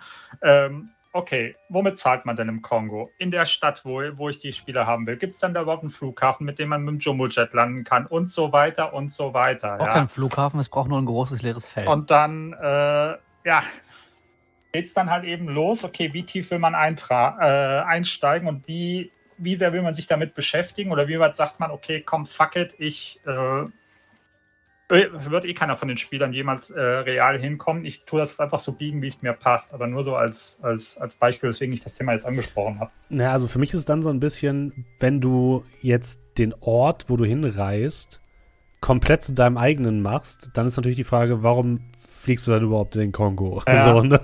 Also, ja, das finde ich bei COC ist es halt immer, zumindest sollte man irgendwie schauen, dass man den Flair des, des Landes irgendwie mitnimmt. Also wenn wenn es egal ist, ob das Abenteuer in Paris oder in, äh, ähm, ja, Belgrad stattfindet, dann ist es tatsächlich auch egal. Dann brauche ich auch keinen Flair, da muss auch niemand den Eiffelturm sehen, so. Aber wenn es halt, wenn es halt wichtig ist, dass es ein Abenteuer an einem bestimmten Ort spielt, finde ich es auch wichtig, dass man den, den SpielerInnen das, diesen Ort so, so klar wie möglich erklärt und das Flair so gut wie möglich aufrechterhält. So. Aber ja, Kleinigkeiten, die den Spielfluss eh nur stören, raus damit, scheiß drauf, also, wirklich. Im Endeffekt sind Pen and Paper ja auch keine äh, irgendwie historischen, akkuraten äh, Nacherzählungen von irgendwelchen ja. Gegebenheiten, sondern das ist immer noch alles fiktiv. Da kann jeder alles hausregeln, äh, wie er möchte und äh, sollte vor allem auch, weil im Endeffekt sollen alle Spieler Spaß haben. Und ne, genau. dann, dann muss der, der, der äh, wenn der Spieler der Historiker sein sollte, muss er nicht irgendwie das ausleben. Genau. Wenn, wenn, jetzt, wenn jetzt irgendjemand kommt mit, ja, aber in, in, in den 1920er Jahren war aber das und das so, dann sage ich meistens, ja, aber es sind unsere 1920er Jahre. Und nicht die wahren. Genauso muss man nicht, wenn man ähm, bestimmte Elemente nicht spielen, bespielen möchte, die aber zu der Zeit gang und gäbe waren, dann muss man die nicht bespielen, nur weil es historisch korrekt ist. Also lasst euch da auf jeden Fall nichts, nichts einreden, finde ich.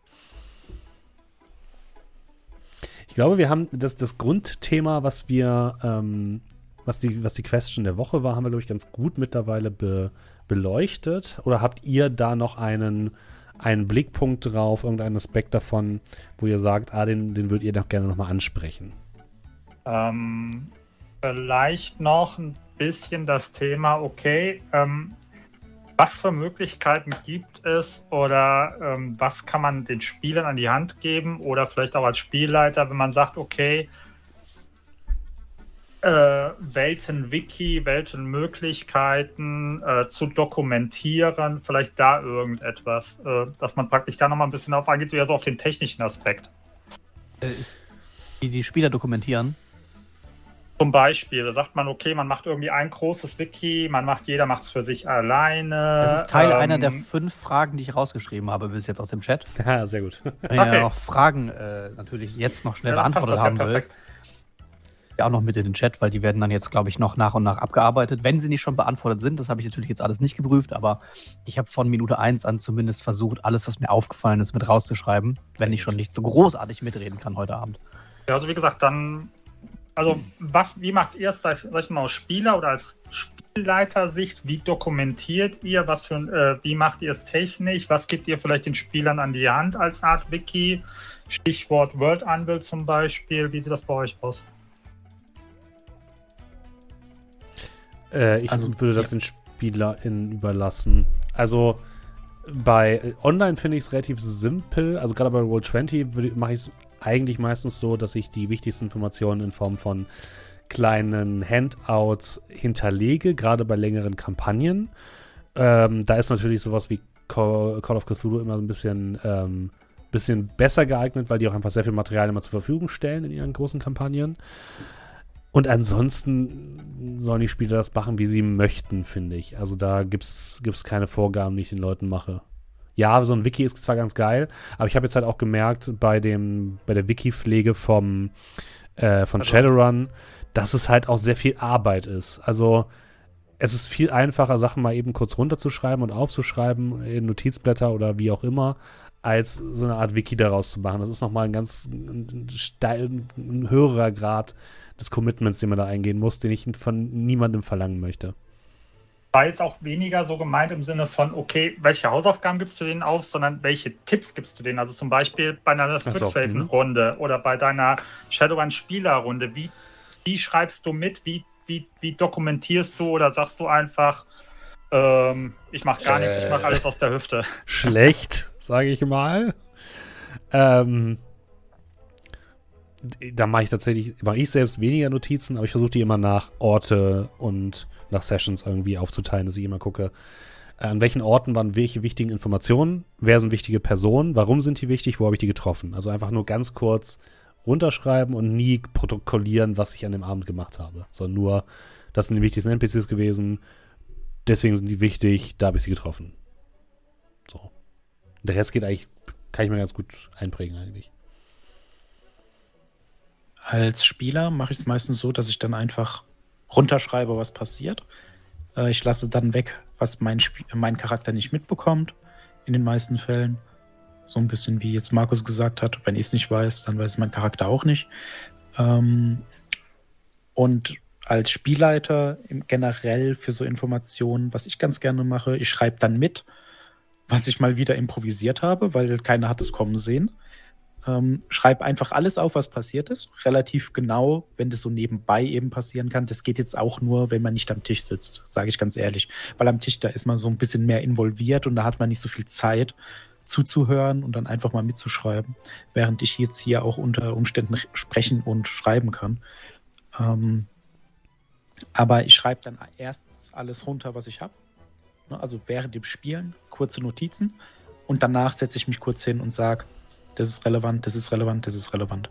Und dann habe ich dann wie so, also die Essenz aus, der, äh, aus dem Spiel rausgezogen und habe dann wieder so einen Brocken.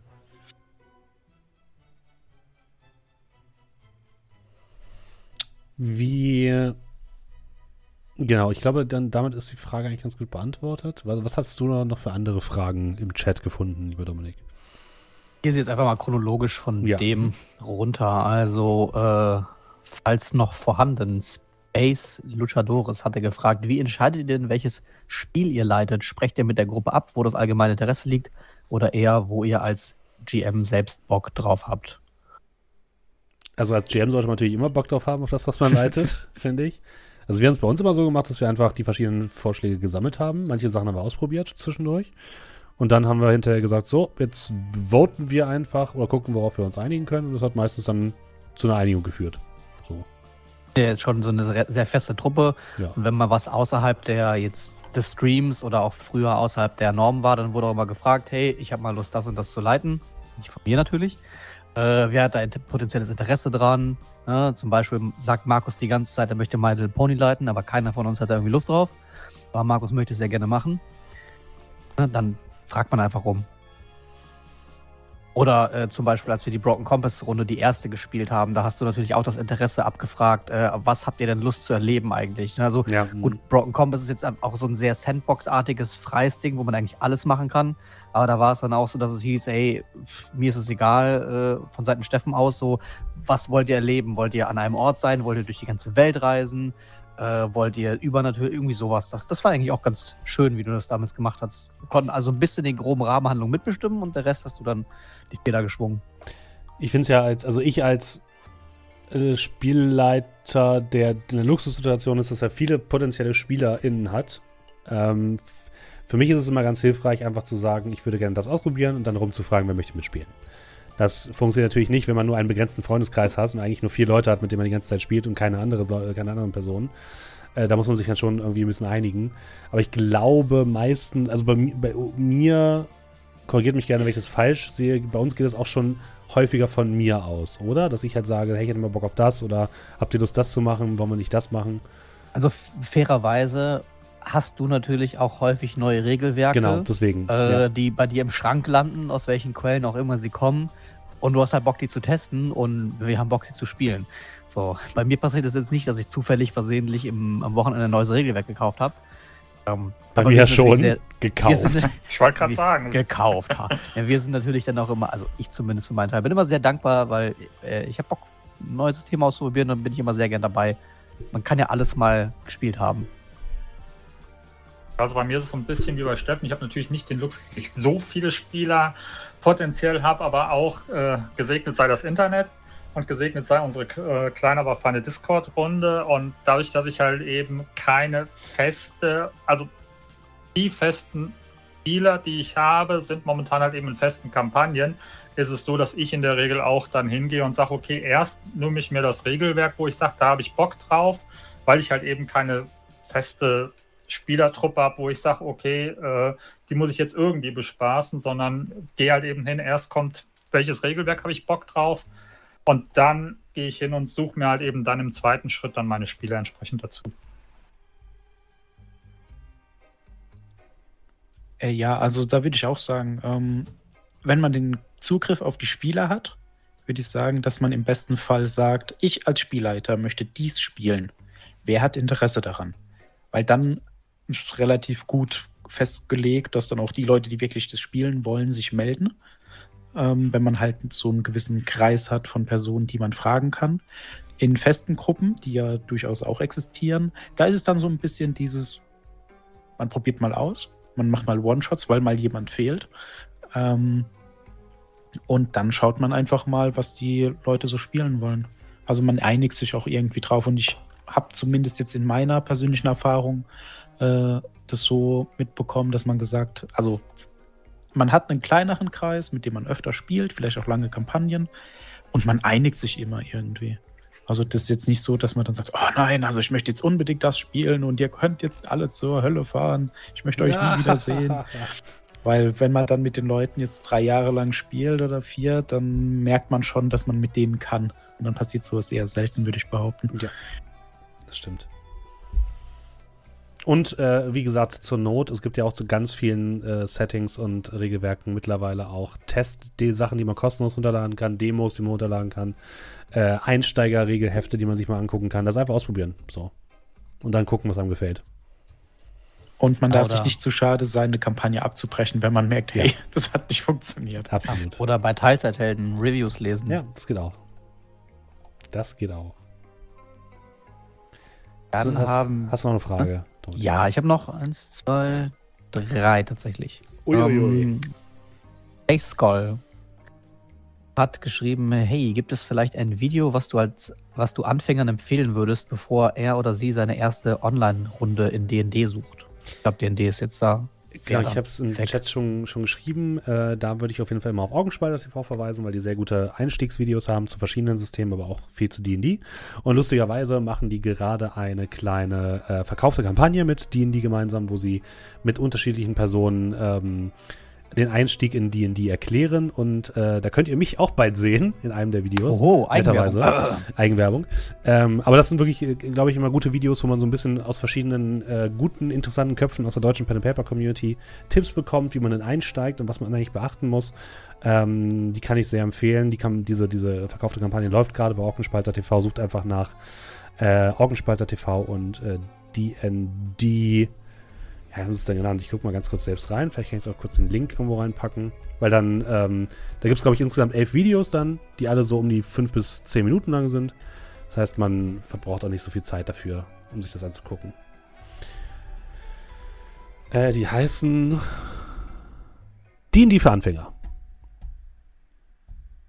Und da sind ganz viele verschiedene Leute dabei, unter anderem äh, den guten Ben, den ihr vielleicht ja auch schon aus Runden mit mir kennt. Äh, Snorio ist dabei, Behat mit Bart, ähm, Hauke ist dabei ähm, und viele andere. Kann ich nur empfehlen.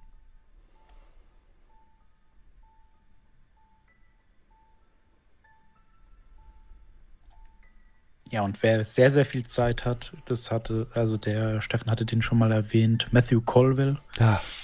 Der hat eine ja. sehr lange Reihe und äh, da gibt es sehr, sehr viele interessante Einblicke. Man muss nicht immer mit ihm äh, übereinstimmen, aber das ist auf jeden Fall interessant. Ja. Und ähm, kann man sich angucken, wenn man sehr, sehr viel Zeit hat. Matthew Colville ist eine, ein Urgestein der DD-Szene. Ähm, man muss immer so ein bisschen gucken, weil der äh, eher so ein das ist jetzt völlig wertfrei gemeint, 80er Jahre Dealer ist. Und das merkt man hier und da auch. Also manche Sachen sind nicht ganz so modern, die er, die er sagt. Aber er hat auch sehr, sehr viele, sehr gute Tipps und erzählt sehr viel aus dem Nähkästchen, was ich ziemlich witzig finde und super interessant. Kann ich nur empfehlen, ja. Hast du noch was?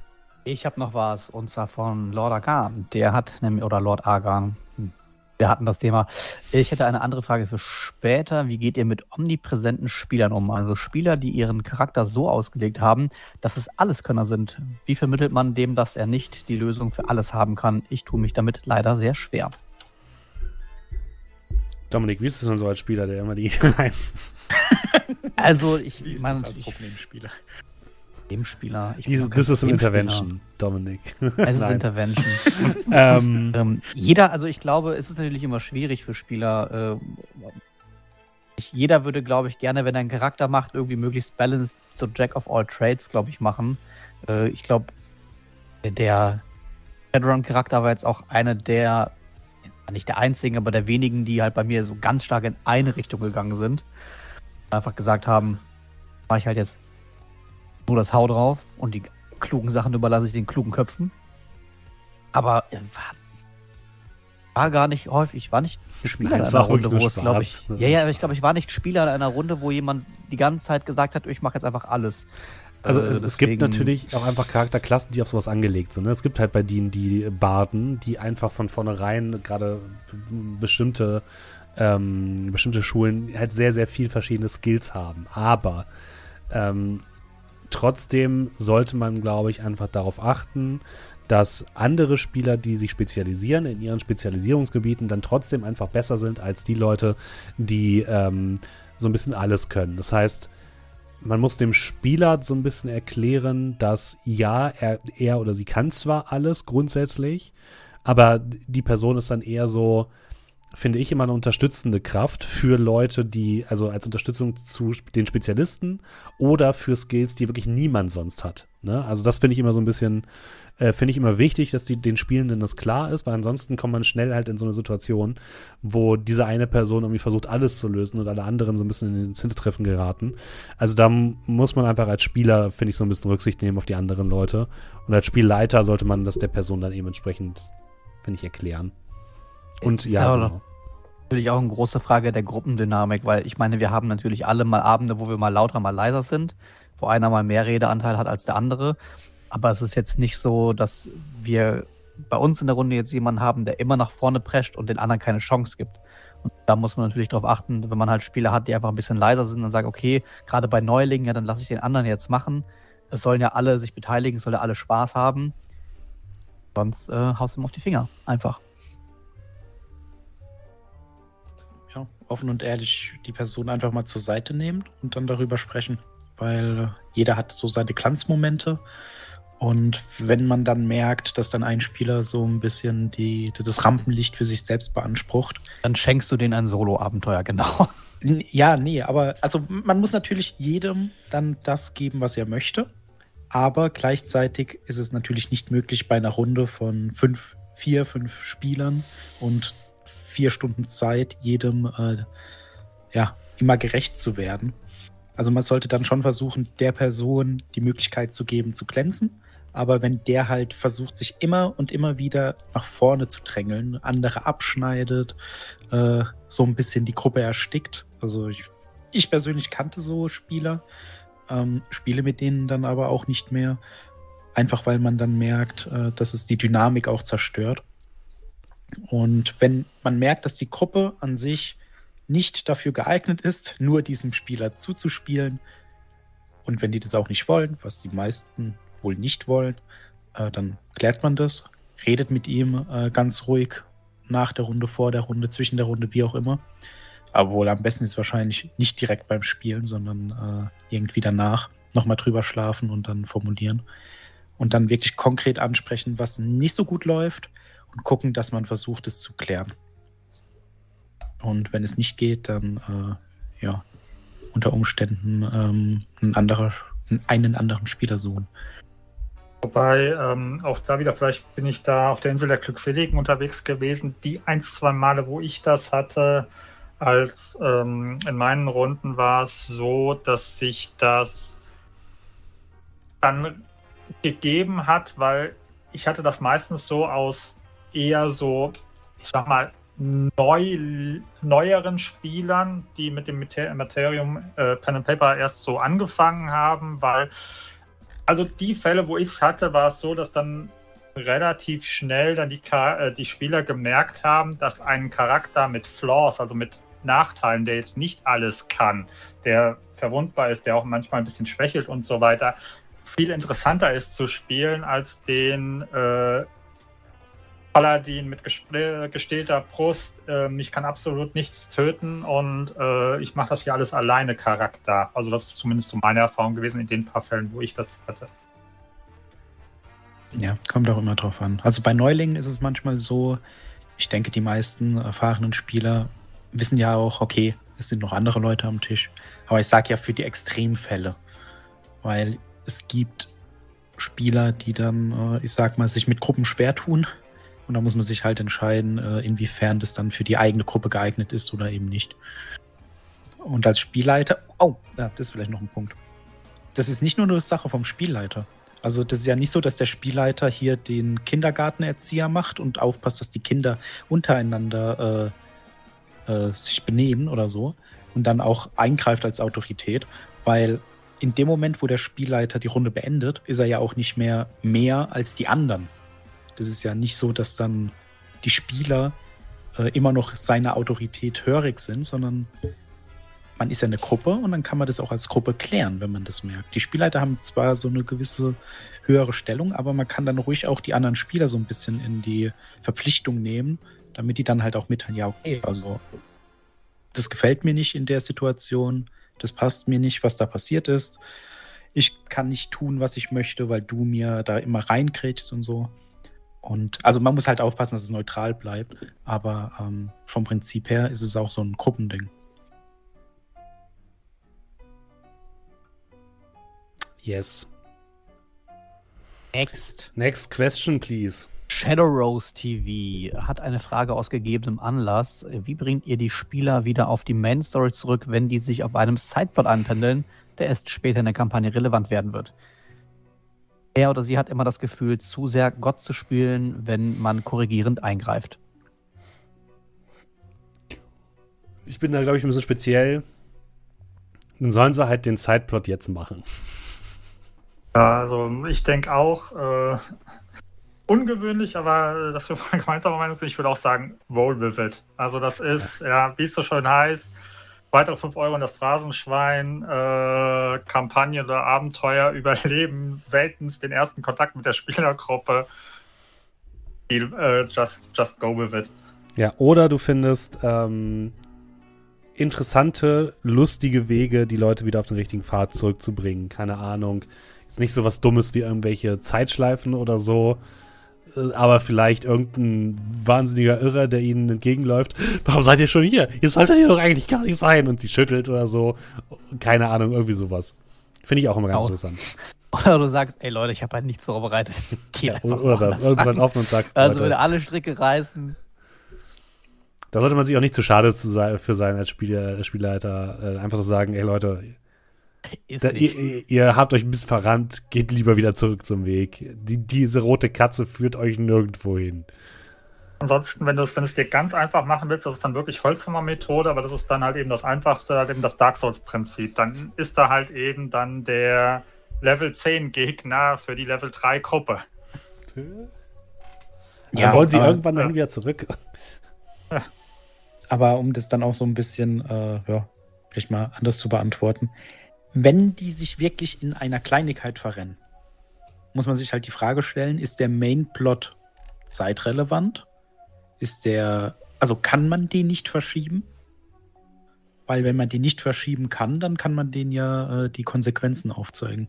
Ja. Weil wenn sie sich da nicht um die belagerte Stadt kümmern, dann ja, dann wird die halt erfolgreich belagert, anstatt äh, gerettet. Ihr hört, hört Schreien von Kindern und äh, alten, alten Menschen von hinter den Stadtmauern. Äh, wir gehen weiter Blumen pflücken. Ihr wisst doch, wie es läuft. Aber ja, das ist, finde ich, auch eine gute Variante, ja. Ähm, und ansonsten muss man halt irgendwie damit leben, so. Das ist natürlich immer einfacher gesagt als getan, vor allem wenn man die Abenteuer selbst geschrieben hat, viele, dann kann man halt Sachen einfach umstricken. Ähm, bei Abenteuern, die die Kaufabenteuer zum Beispiel sind, dann müsste man halt schauen, dass man die Leute vielleicht irgendwie wieder so zurückkerchert. Nach einer gewissen Zeit. Aber man sollte, ich finde, man kann denen immer ein bisschen Zeit auf diesem falschen Weg zutun und sie dann irgendwann wieder zurückführen. Man sollte nicht sofort sagen, nee, hier geht's nicht lang. Ja, wie gesagt, kommt halt immer drauf an, wie das da, ich sag mal, in der Welt selbst zusammenpasst. Weil wenn das Schiff brennt, brennt es jetzt und nicht später. Weil dann ist es wahrscheinlich schon untergegangen. Und, aber generell würde ich euch auch schon zustimmen. Wenn man kann, lasst ihr den Sideplot machen. Wenn es nicht geht, äh, Konsequenzen aufzeigen und zeigen, wie, äh, ja, also was damit passiert und was man vielleicht verhindern könnte. Und wie gesagt, vielleicht ähm, tun sich ja vollkommen neue Möglichkeiten, gerade wenn du so, ich sag mal, eine selbstgeschriebene Welt hast, äh, eröffnen, wo du dann sagst, oh geil, dann, dann ist das jetzt halt eben der Plot und dann machst du all das eben und dann, ja, tut sozusagen dann gemeinsam, Gruppe plus Spielleiter, den, den, den Weg des, des Abenteuers und der Kampagne jetzt für die nächsten ein, zwei Sessions oder so bewegen. Ja, und wenn, wenn, man, wenn ihr sowas üben wollt, äh, es gibt sehr, sehr viele schöne Erzählspiele, wo es eben darum geht, dass man mit den Charakteren gemeinsam und mit den Spielern gemeinsam die Spielwelt erschaffen. Da kann man als Spielleiter, finde ich, sehr, sehr viel von lernen, weil man sich dann einfach viel besser darauf solche Situationen vorbereiten kann, wenn die Gegner, äh, die Gegner, wenn die Spieler plötzlich anfangen, in eine Richtung zu laufen, die sie nicht laufen sollen. ähm, sowas, genau. Genau, wenn, wenn irgendwie man zu lange braucht, passiert dann irgendwas, was Konsequenzen hat, genau. Ja, und wenn es keine Prinzessin gibt, die sterben kann, dann fügt man eine ein. Genau. Nur dafür. Dann brennt das ganze Dorf. Hast du noch eine Frage, Dominik? Also, wir haben ja noch einmal Al Pacino so 90, aber die Frage haben wir mehr oder weniger eben schon beantwortet. Vielleicht auch, weil das Markus gelesen hatte, ähm, wie wir die, die Informationen im Überblick behalten im Laufe einer Kampagne. Also Zettel einer nach dem anderen oder gemeinsames Buch führen, aber das haben wir quasi ja drüber gesprochen. Ansonsten, ja, wie gesagt, da nochmal, also World Anvil wäre zum Beispiel eine Geschichte, dann äh, einfach nur um kurz mal ein paar technische Sachen zu nennen. Ähm, ich glaube, äh, André und ich benutzen OneNote, wenn man eine, eine Office-Lizenz hat. Das ist relativ gut, weil man da diverse Einträge machen kann. Ansonsten an dieser Stelle, um es mal namentlich zu erwähnen, ähm, wo ich jetzt großer Freund von geworden bin, und da geht ein Shoutout raus an die gute, äh, ich sage Namen falsch, äh, Tuska aus dem, aus dem Forum, äh, von unserem Discord, die hat mich auf Kanka gebracht, was auch so ein bisschen World Anvil mäßig ist, wo ähm, sowohl Spielleiter als auch Spieler äh, Einträge und Punkte und ähm, ja, Kampagnen-Tracking machen können. Also das wären zum Beispiel Optionen. Ähm, eine Sache noch äh, aus eigener, äh, ja, macht nicht den Fehler, den ich gemacht habe, wenn ihr anfängt, ein physisches Buch zu führen mit Notizen ähm, lasst immer, schreibt immer nur auf eine Seite, schreibt immer nur zum Beispiel auf die rechte Seite und lasst die linke Seite frei. Weil dann habt ihr nämlich den Vorteil, wenn ihr später nochmal irgendwelche Sachen referenzieren wollt oder sonst irgendwas, habt ihr praktisch die linke Seite frei, um da nochmal zusätzliche Notizen oder Sachen hervorzuheben. Weil äh, bei unserer äh, Orient Express Kampagne bin ich, habe ich einen Fehler gemacht und habe beide Seiten beschrieben. Dann kamen dann irgendwann dann Punkte, wo ich sagen wollte, scheiße, da will ich irgendwas nochmal ergänzen oder sonst irgendwas, aber dann waren halt eben die Seiten voll. Also ja. deswegen das noch so ein kleiner Lifehack von mir. Oder der gute alte Rand. Seiten knicken. aber Sachen. ich hätte ja so ein winziges Buch eigentlich früher mal geholt. Das war eigentlich eine blöde Idee. ja, mal gucken. Also ich hätte auch schon Bock, das handschriftlich zu machen, aber da hat man das Gefühl, man könnte, man lässt es dann schleifen weiß es nicht. Ja. Ich kann auch meine Schrift häufig nicht lesen, wenn ich mich beeile. Das ist immer ganz schwierig. So, wenn ich Sachen im Büro aufschreibe und am nächsten Tag wiederkomme, denke ich mir, hä? hä? Ich, ich finde, es hat auch alles seine Vor- und Nachteile. Also natürlich kann man, wenn man irgendwelche Online-Tools benutzt, das viel einfacher nachher nochmal umsortieren und umarbeiten und referenzieren. Äh, hallo Ben, by the way. Und äh, wenn man das natürlich handschriftlich macht, ist es immer schwieriger, aber irgendwie geht es schneller. Also ich habe da auch noch kein richtiges System gefunden, was eben dazu führt, dass ich oftmals meine Notizsysteme mitten in der Kampagne wechsle, was dazu führt, dass die Hälfte der Notizen für Sagen aus Bato einfach nicht mehr da sind. Äh, so, also wechselt vielleicht auch nicht unbedingt ständig euer Notizsystem, sondern guckt, dass ihr euch für eins entscheidet und dann erstmal dabei bleibt. Vielleicht zu, vielleicht zu COC nochmal handschriftlicher Versuch in einem größeren Buch diesmal, das nicht so klein ist dann habe ich da vielleicht mehr Bock reinzuschreiben, als wenn das so winzig ist. Don't know.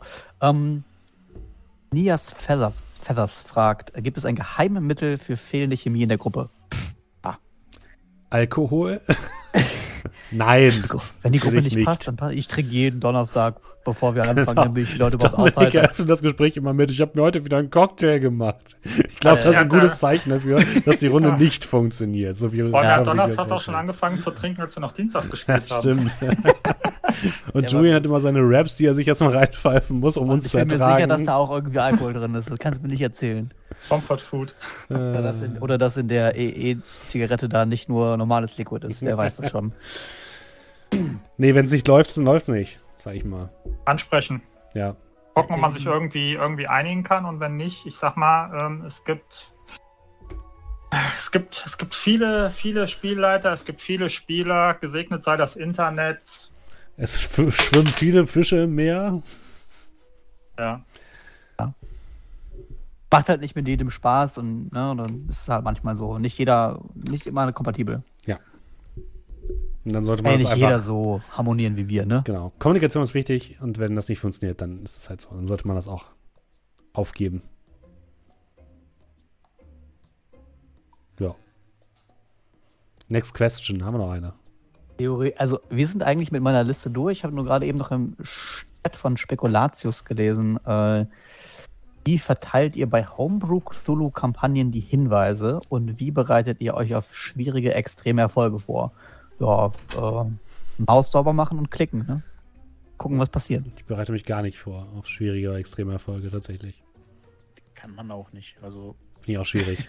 das ist dann aus der Situation heraus, wenn man dann merkt, oh ja, in der Situation würde das helfen, dann macht man das und bei, ich weiß gar nicht, wie ist das, ein Fünftel von dem Wert braucht man? Ah, war das so irgendwie? also das ja, fünf, Fünftel ist extrem, Hälfte ist äh, schwer. Genau, und dann ist so ein bisschen dieser Punkt, also darauf muss man sich nicht vorbereiten, würde ich sagen. Aber ähm, ja, also darauf nicht vorbereiten, bei den Hinweisen Redundanzen schaffen, wenn die übersehen werden können, die Hinweise. Oder Hinweise einfach verschieben. Unter Umständen ist es nicht ein Zettel, den man findet, sondern eine Person, die einem das Mhm. sagt. Ich glaube, äh, Heiledern hat es auch vorhin im Chat geschrieben. Am besten immer nicht nur eine, einen Hinweis aufbereiten für auf, eine bestimmte, auf ein bestimmtes Ding, auf das man hinweisen möchte, sondern drei. Damit eben, wenn einer mal nicht, nicht gefunden wird, ist es nicht so schlimm. Und wenn die alle finden, dann werden die, die SpielerInnen ja nur bestärkt in ihren Theorien. Außerdem sind bei vielen Proben ja gar nicht so relevant, ob das ein schwieriger oder ein einfacher Erfolg ist. Ja, Schlossknacken schwierig oder, oder normal, lässt als Spieler ja durch. Ja, und in den Momenten, wo du weißt, dass es jetzt drauf ankommt, fällt einem sicherlich was ein. Oh, es war nicht von Heiledern, es war von jemand anders. Entschuldigung. Der Chat ist so schnell. Wenn ihr ansonsten Fragen für uns habt, stellt sie auch gerne immer im Discord. Wir nehmen die dann immer gerne auf und äh, Dann irgendwann, wenn jemand mal ausfällt. Heute gibt es keine gebratenen Nudeln, nein. Ähm oh, das finde ich auch eine interessante Frage von Schwarzer Killer. Ich schreibe gerade ein Warhammer 40.000 Savage Worlds Setting. Jeder Spieler kann einen Ork oder Grott spielen, soll komplett auf Spaß ausgerichtet sein. Ähm, chaotische Proben etc. Könnte man da jeden Spieler mitnehmen oder nur eingefleischte Warhammer-Fans? Das finde ich, kann man auch so ein bisschen übertragen auf so Sachen wie Star Trek oder Star Wars.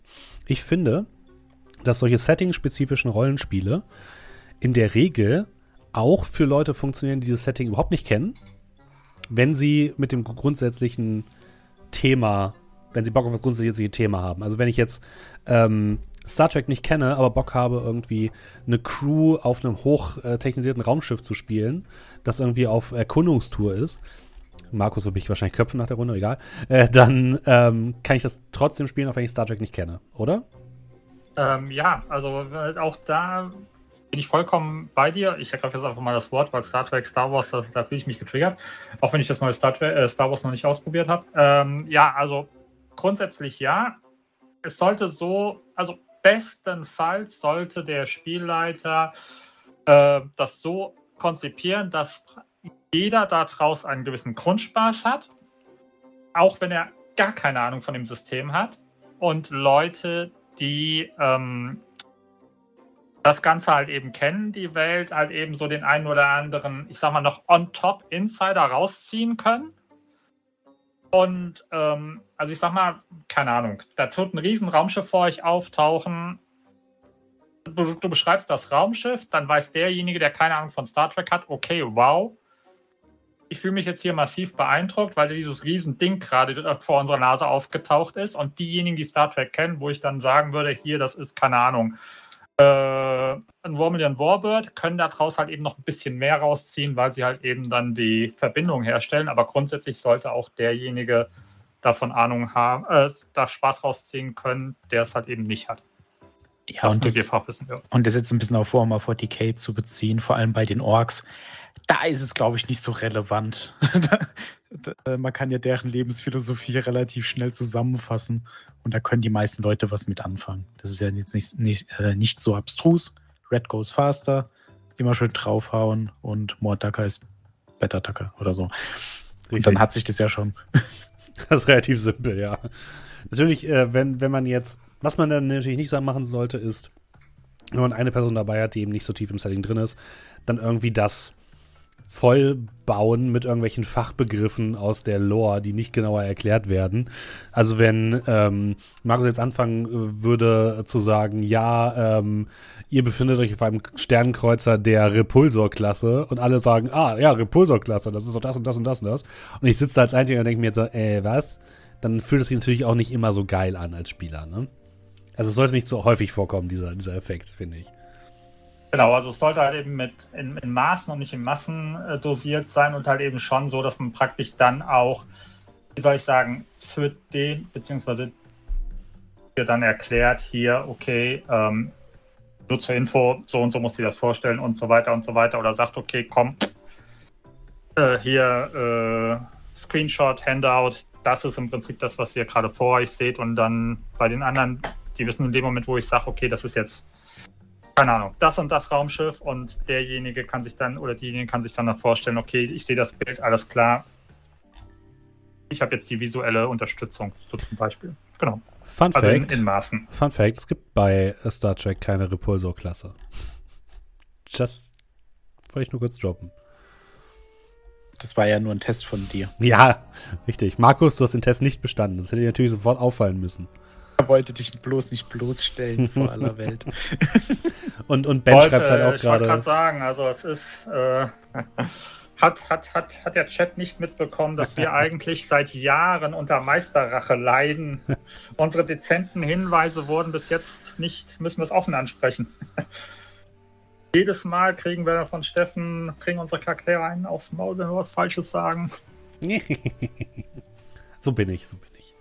Und Ben hat es auch geschrieben, wichtig ist halt, ne, die Erwartungshaltung zu klären. Das heißt, alle Leute sollten wissen, wenn du ein lustiges Warhammer 40.000 Setting haben möchtest, dass es ein lustiges ist und nicht das Standard Dark Fantasy Setting, Dark Sci-Fi Setting. Dann sind wir mit unseren Fragen, glaube ich, durch, oder? Ist die Frage, wollen wir jetzt noch über das Thema Hausregeln sprechen oder wollen wir das lieber für ein weiteres Mal vertagen? Das ist jetzt, ich würde sagen, äh, du als Gastgeber kannst es natürlich entscheiden und dann vielleicht auch, wie der Chat so Interesse dran hat. Also wir haben jetzt 21 Uhr. So. Die Frage ist, wenn wir jetzt auch so, was passiert, was passiert dann noch? Dann gar nichts mehr? Oder na, dann können wir noch weiterreden. Und Warhammer 40.000 ist natürlich auch, kann auch lustig sein. Mhm. Wir können natürlich noch im Livestream noch ein bisschen was zocken, noch eine Runde Perfect Heist oder so. Das geht natürlich immer. Dann würden wir uns natürlich jetzt aber von den Podcast-Hörerinnen und Zuhörern verabschieden. Glaube ich. Ich glaube, Hausregeln ist aber auch ein großes Thema, ne? Also ich glaube, da müsste man auch ein bisschen, ich glaube, da müsste ich mich ein bisschen besser vorbereiten tatsächlich, um noch so ein bisschen auch Themenkomplexe in dem großen Thema Hausregeln herauszufinden, weil es ad hoc ist es so ein bisschen, hm, schwierig darüber zu reden, oder? Wir bereiten uns vor und dann beim nächsten Mal ja. gibt es die geballte Ladung. Genau. Äh, kleiner Spoiler, ja. kleiner Spoiler, ja. Übrigens, kleiner Spoiler, ist, äh, äh, zwischendurch sah es so aus, als würde nächste Woche tatsächlich äh, ähm, Shadowrun mal wieder ausfallen. Aber vielleicht findet es statt. Ich habe gerade eine Nachricht bekommen. Vielleicht findet es doch statt. Ach, kannst du aufhören, so mit meinen Gefühlen zu spielen? Sorry. Was soll ich machen? Ey. Es ist ein Auf und Ab mit dir. Ja, es ist, es ist leider so. Es ist leider so. Dann lass uns doch folgendes machen. Wir verabschieden uns jetzt von unseren Podcast-Zuhörern und Zuhörern. Schön, dass ihr dabei wart. Wir machen jetzt gleich noch eine kleine Runde Perfect Heist oder machen eine Runde Geotastic oder irgendwas. Ähm, und ja, hoffen, ihr hattet Spaß da draußen. Äh, wenn ihr Fragen habt, kommt in den Discord. Die Question der Woche ähm, äh, wird dort immer diskutiert. Wir diskutieren da jetzt nicht so viel mit, aber äh, zumindest in der Community wird disku disku disku äh, diskutiert. Und wir nehmen äh, das dann immer gerne auch auf für solche Talkrunden, die wir dann machen. Und wenn ihr Ideen für weitere Talkrunden habt, äh, ja, haut uns gerne rein in den in Discord dann äh, können wir darauf zurückgreifen, weil wir immer wieder mal äh, Folgen haben, die ausfallen durch äh, andere Dinge. Und da machen wir es natürlich gerne. Und wie immer geht natürlich, wenn ihr uns unterstützen wollt, äh, empfehlt diesen Podcast weiter. Da würden wir uns sehr drüber freuen. Äh, gebt dem Podcast eine positive Bewertung ähm, auf den jeweiligen Podcast-Plattformen. Und ihr könnt uns natürlich auch über Twitch äh, monetär unterstützen oder über Kofi. Und über Twitch haben das äh, einige Leute auch getan in heute oder in diesen letzten Tagen. Lasst mich kurz gucken. Und zwar vor, die hatten wir schon Gestern hat Kabutori noch mit Prime abonniert. Vielen, vielen Dank. Äh, Cerberus TV hat resubscribed seit vier Monaten, schreibt Neisenstein. Neisenstein zurück. Äh, Lord Argan äh, ist seit zwölf Monaten mit dabei. Verneigt sich auf der Bühne. Meine Worte sind zu lang für das hier, aber ich habe euch in Fanart eine Kleinigkeit vorbereitet, die zum Ausdruck bringen soll, was mir das Jahr bedeutet hat. Verneigt sich. Vielen, vielen Dank, Lord Argan, dass du schon ein Jahr dabei bist. Ähm, Vielen Dank auch an Tobi Tob, äh, seit 14 Monaten dabei. Er schreibt einfach nichts. Okay. Heide Dern ist mit am Start. Äh, schreibt, die Hunderunden danken euch für viele Folgen Tor, die noch nachgeholt werden wollen. Sehr gut, da hast du ja noch ein bisschen was zu hören.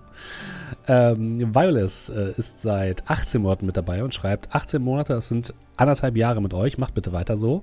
Machen wir. Magistri äh, schickt viele Grüße und fünf Monate äh, Subscriber. Vielen, vielen Dank.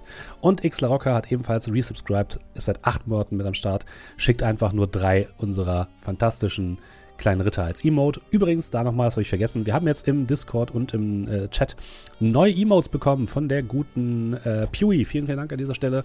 Die sind wirklich ganz fantastisch geworden. Äh, nutzt sie gerne. Äh, die bekommt ihr, wenn ihr äh, eins, äh, ein Sub da lasst.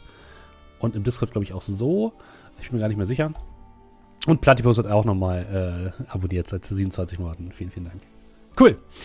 Dann vielen Dank an die Podcast-Zuhörer und Zuhörer. Und wir, wir bleiben jetzt noch ein bisschen im Stream, würde ich sagen. Wir haben übrigens äh, 340 sehr gute Bewertungen bei Spy. Uh. Vielleicht schaffen wir bis zum nächsten Mal ja die 350. Das ist aber nett. Dankeschön. Danke, danke, danke. Dann äh, vielen Dank und bis zur nächsten Woche, liebe Podcast-Zuhörer. Bis dahin. Tschüss.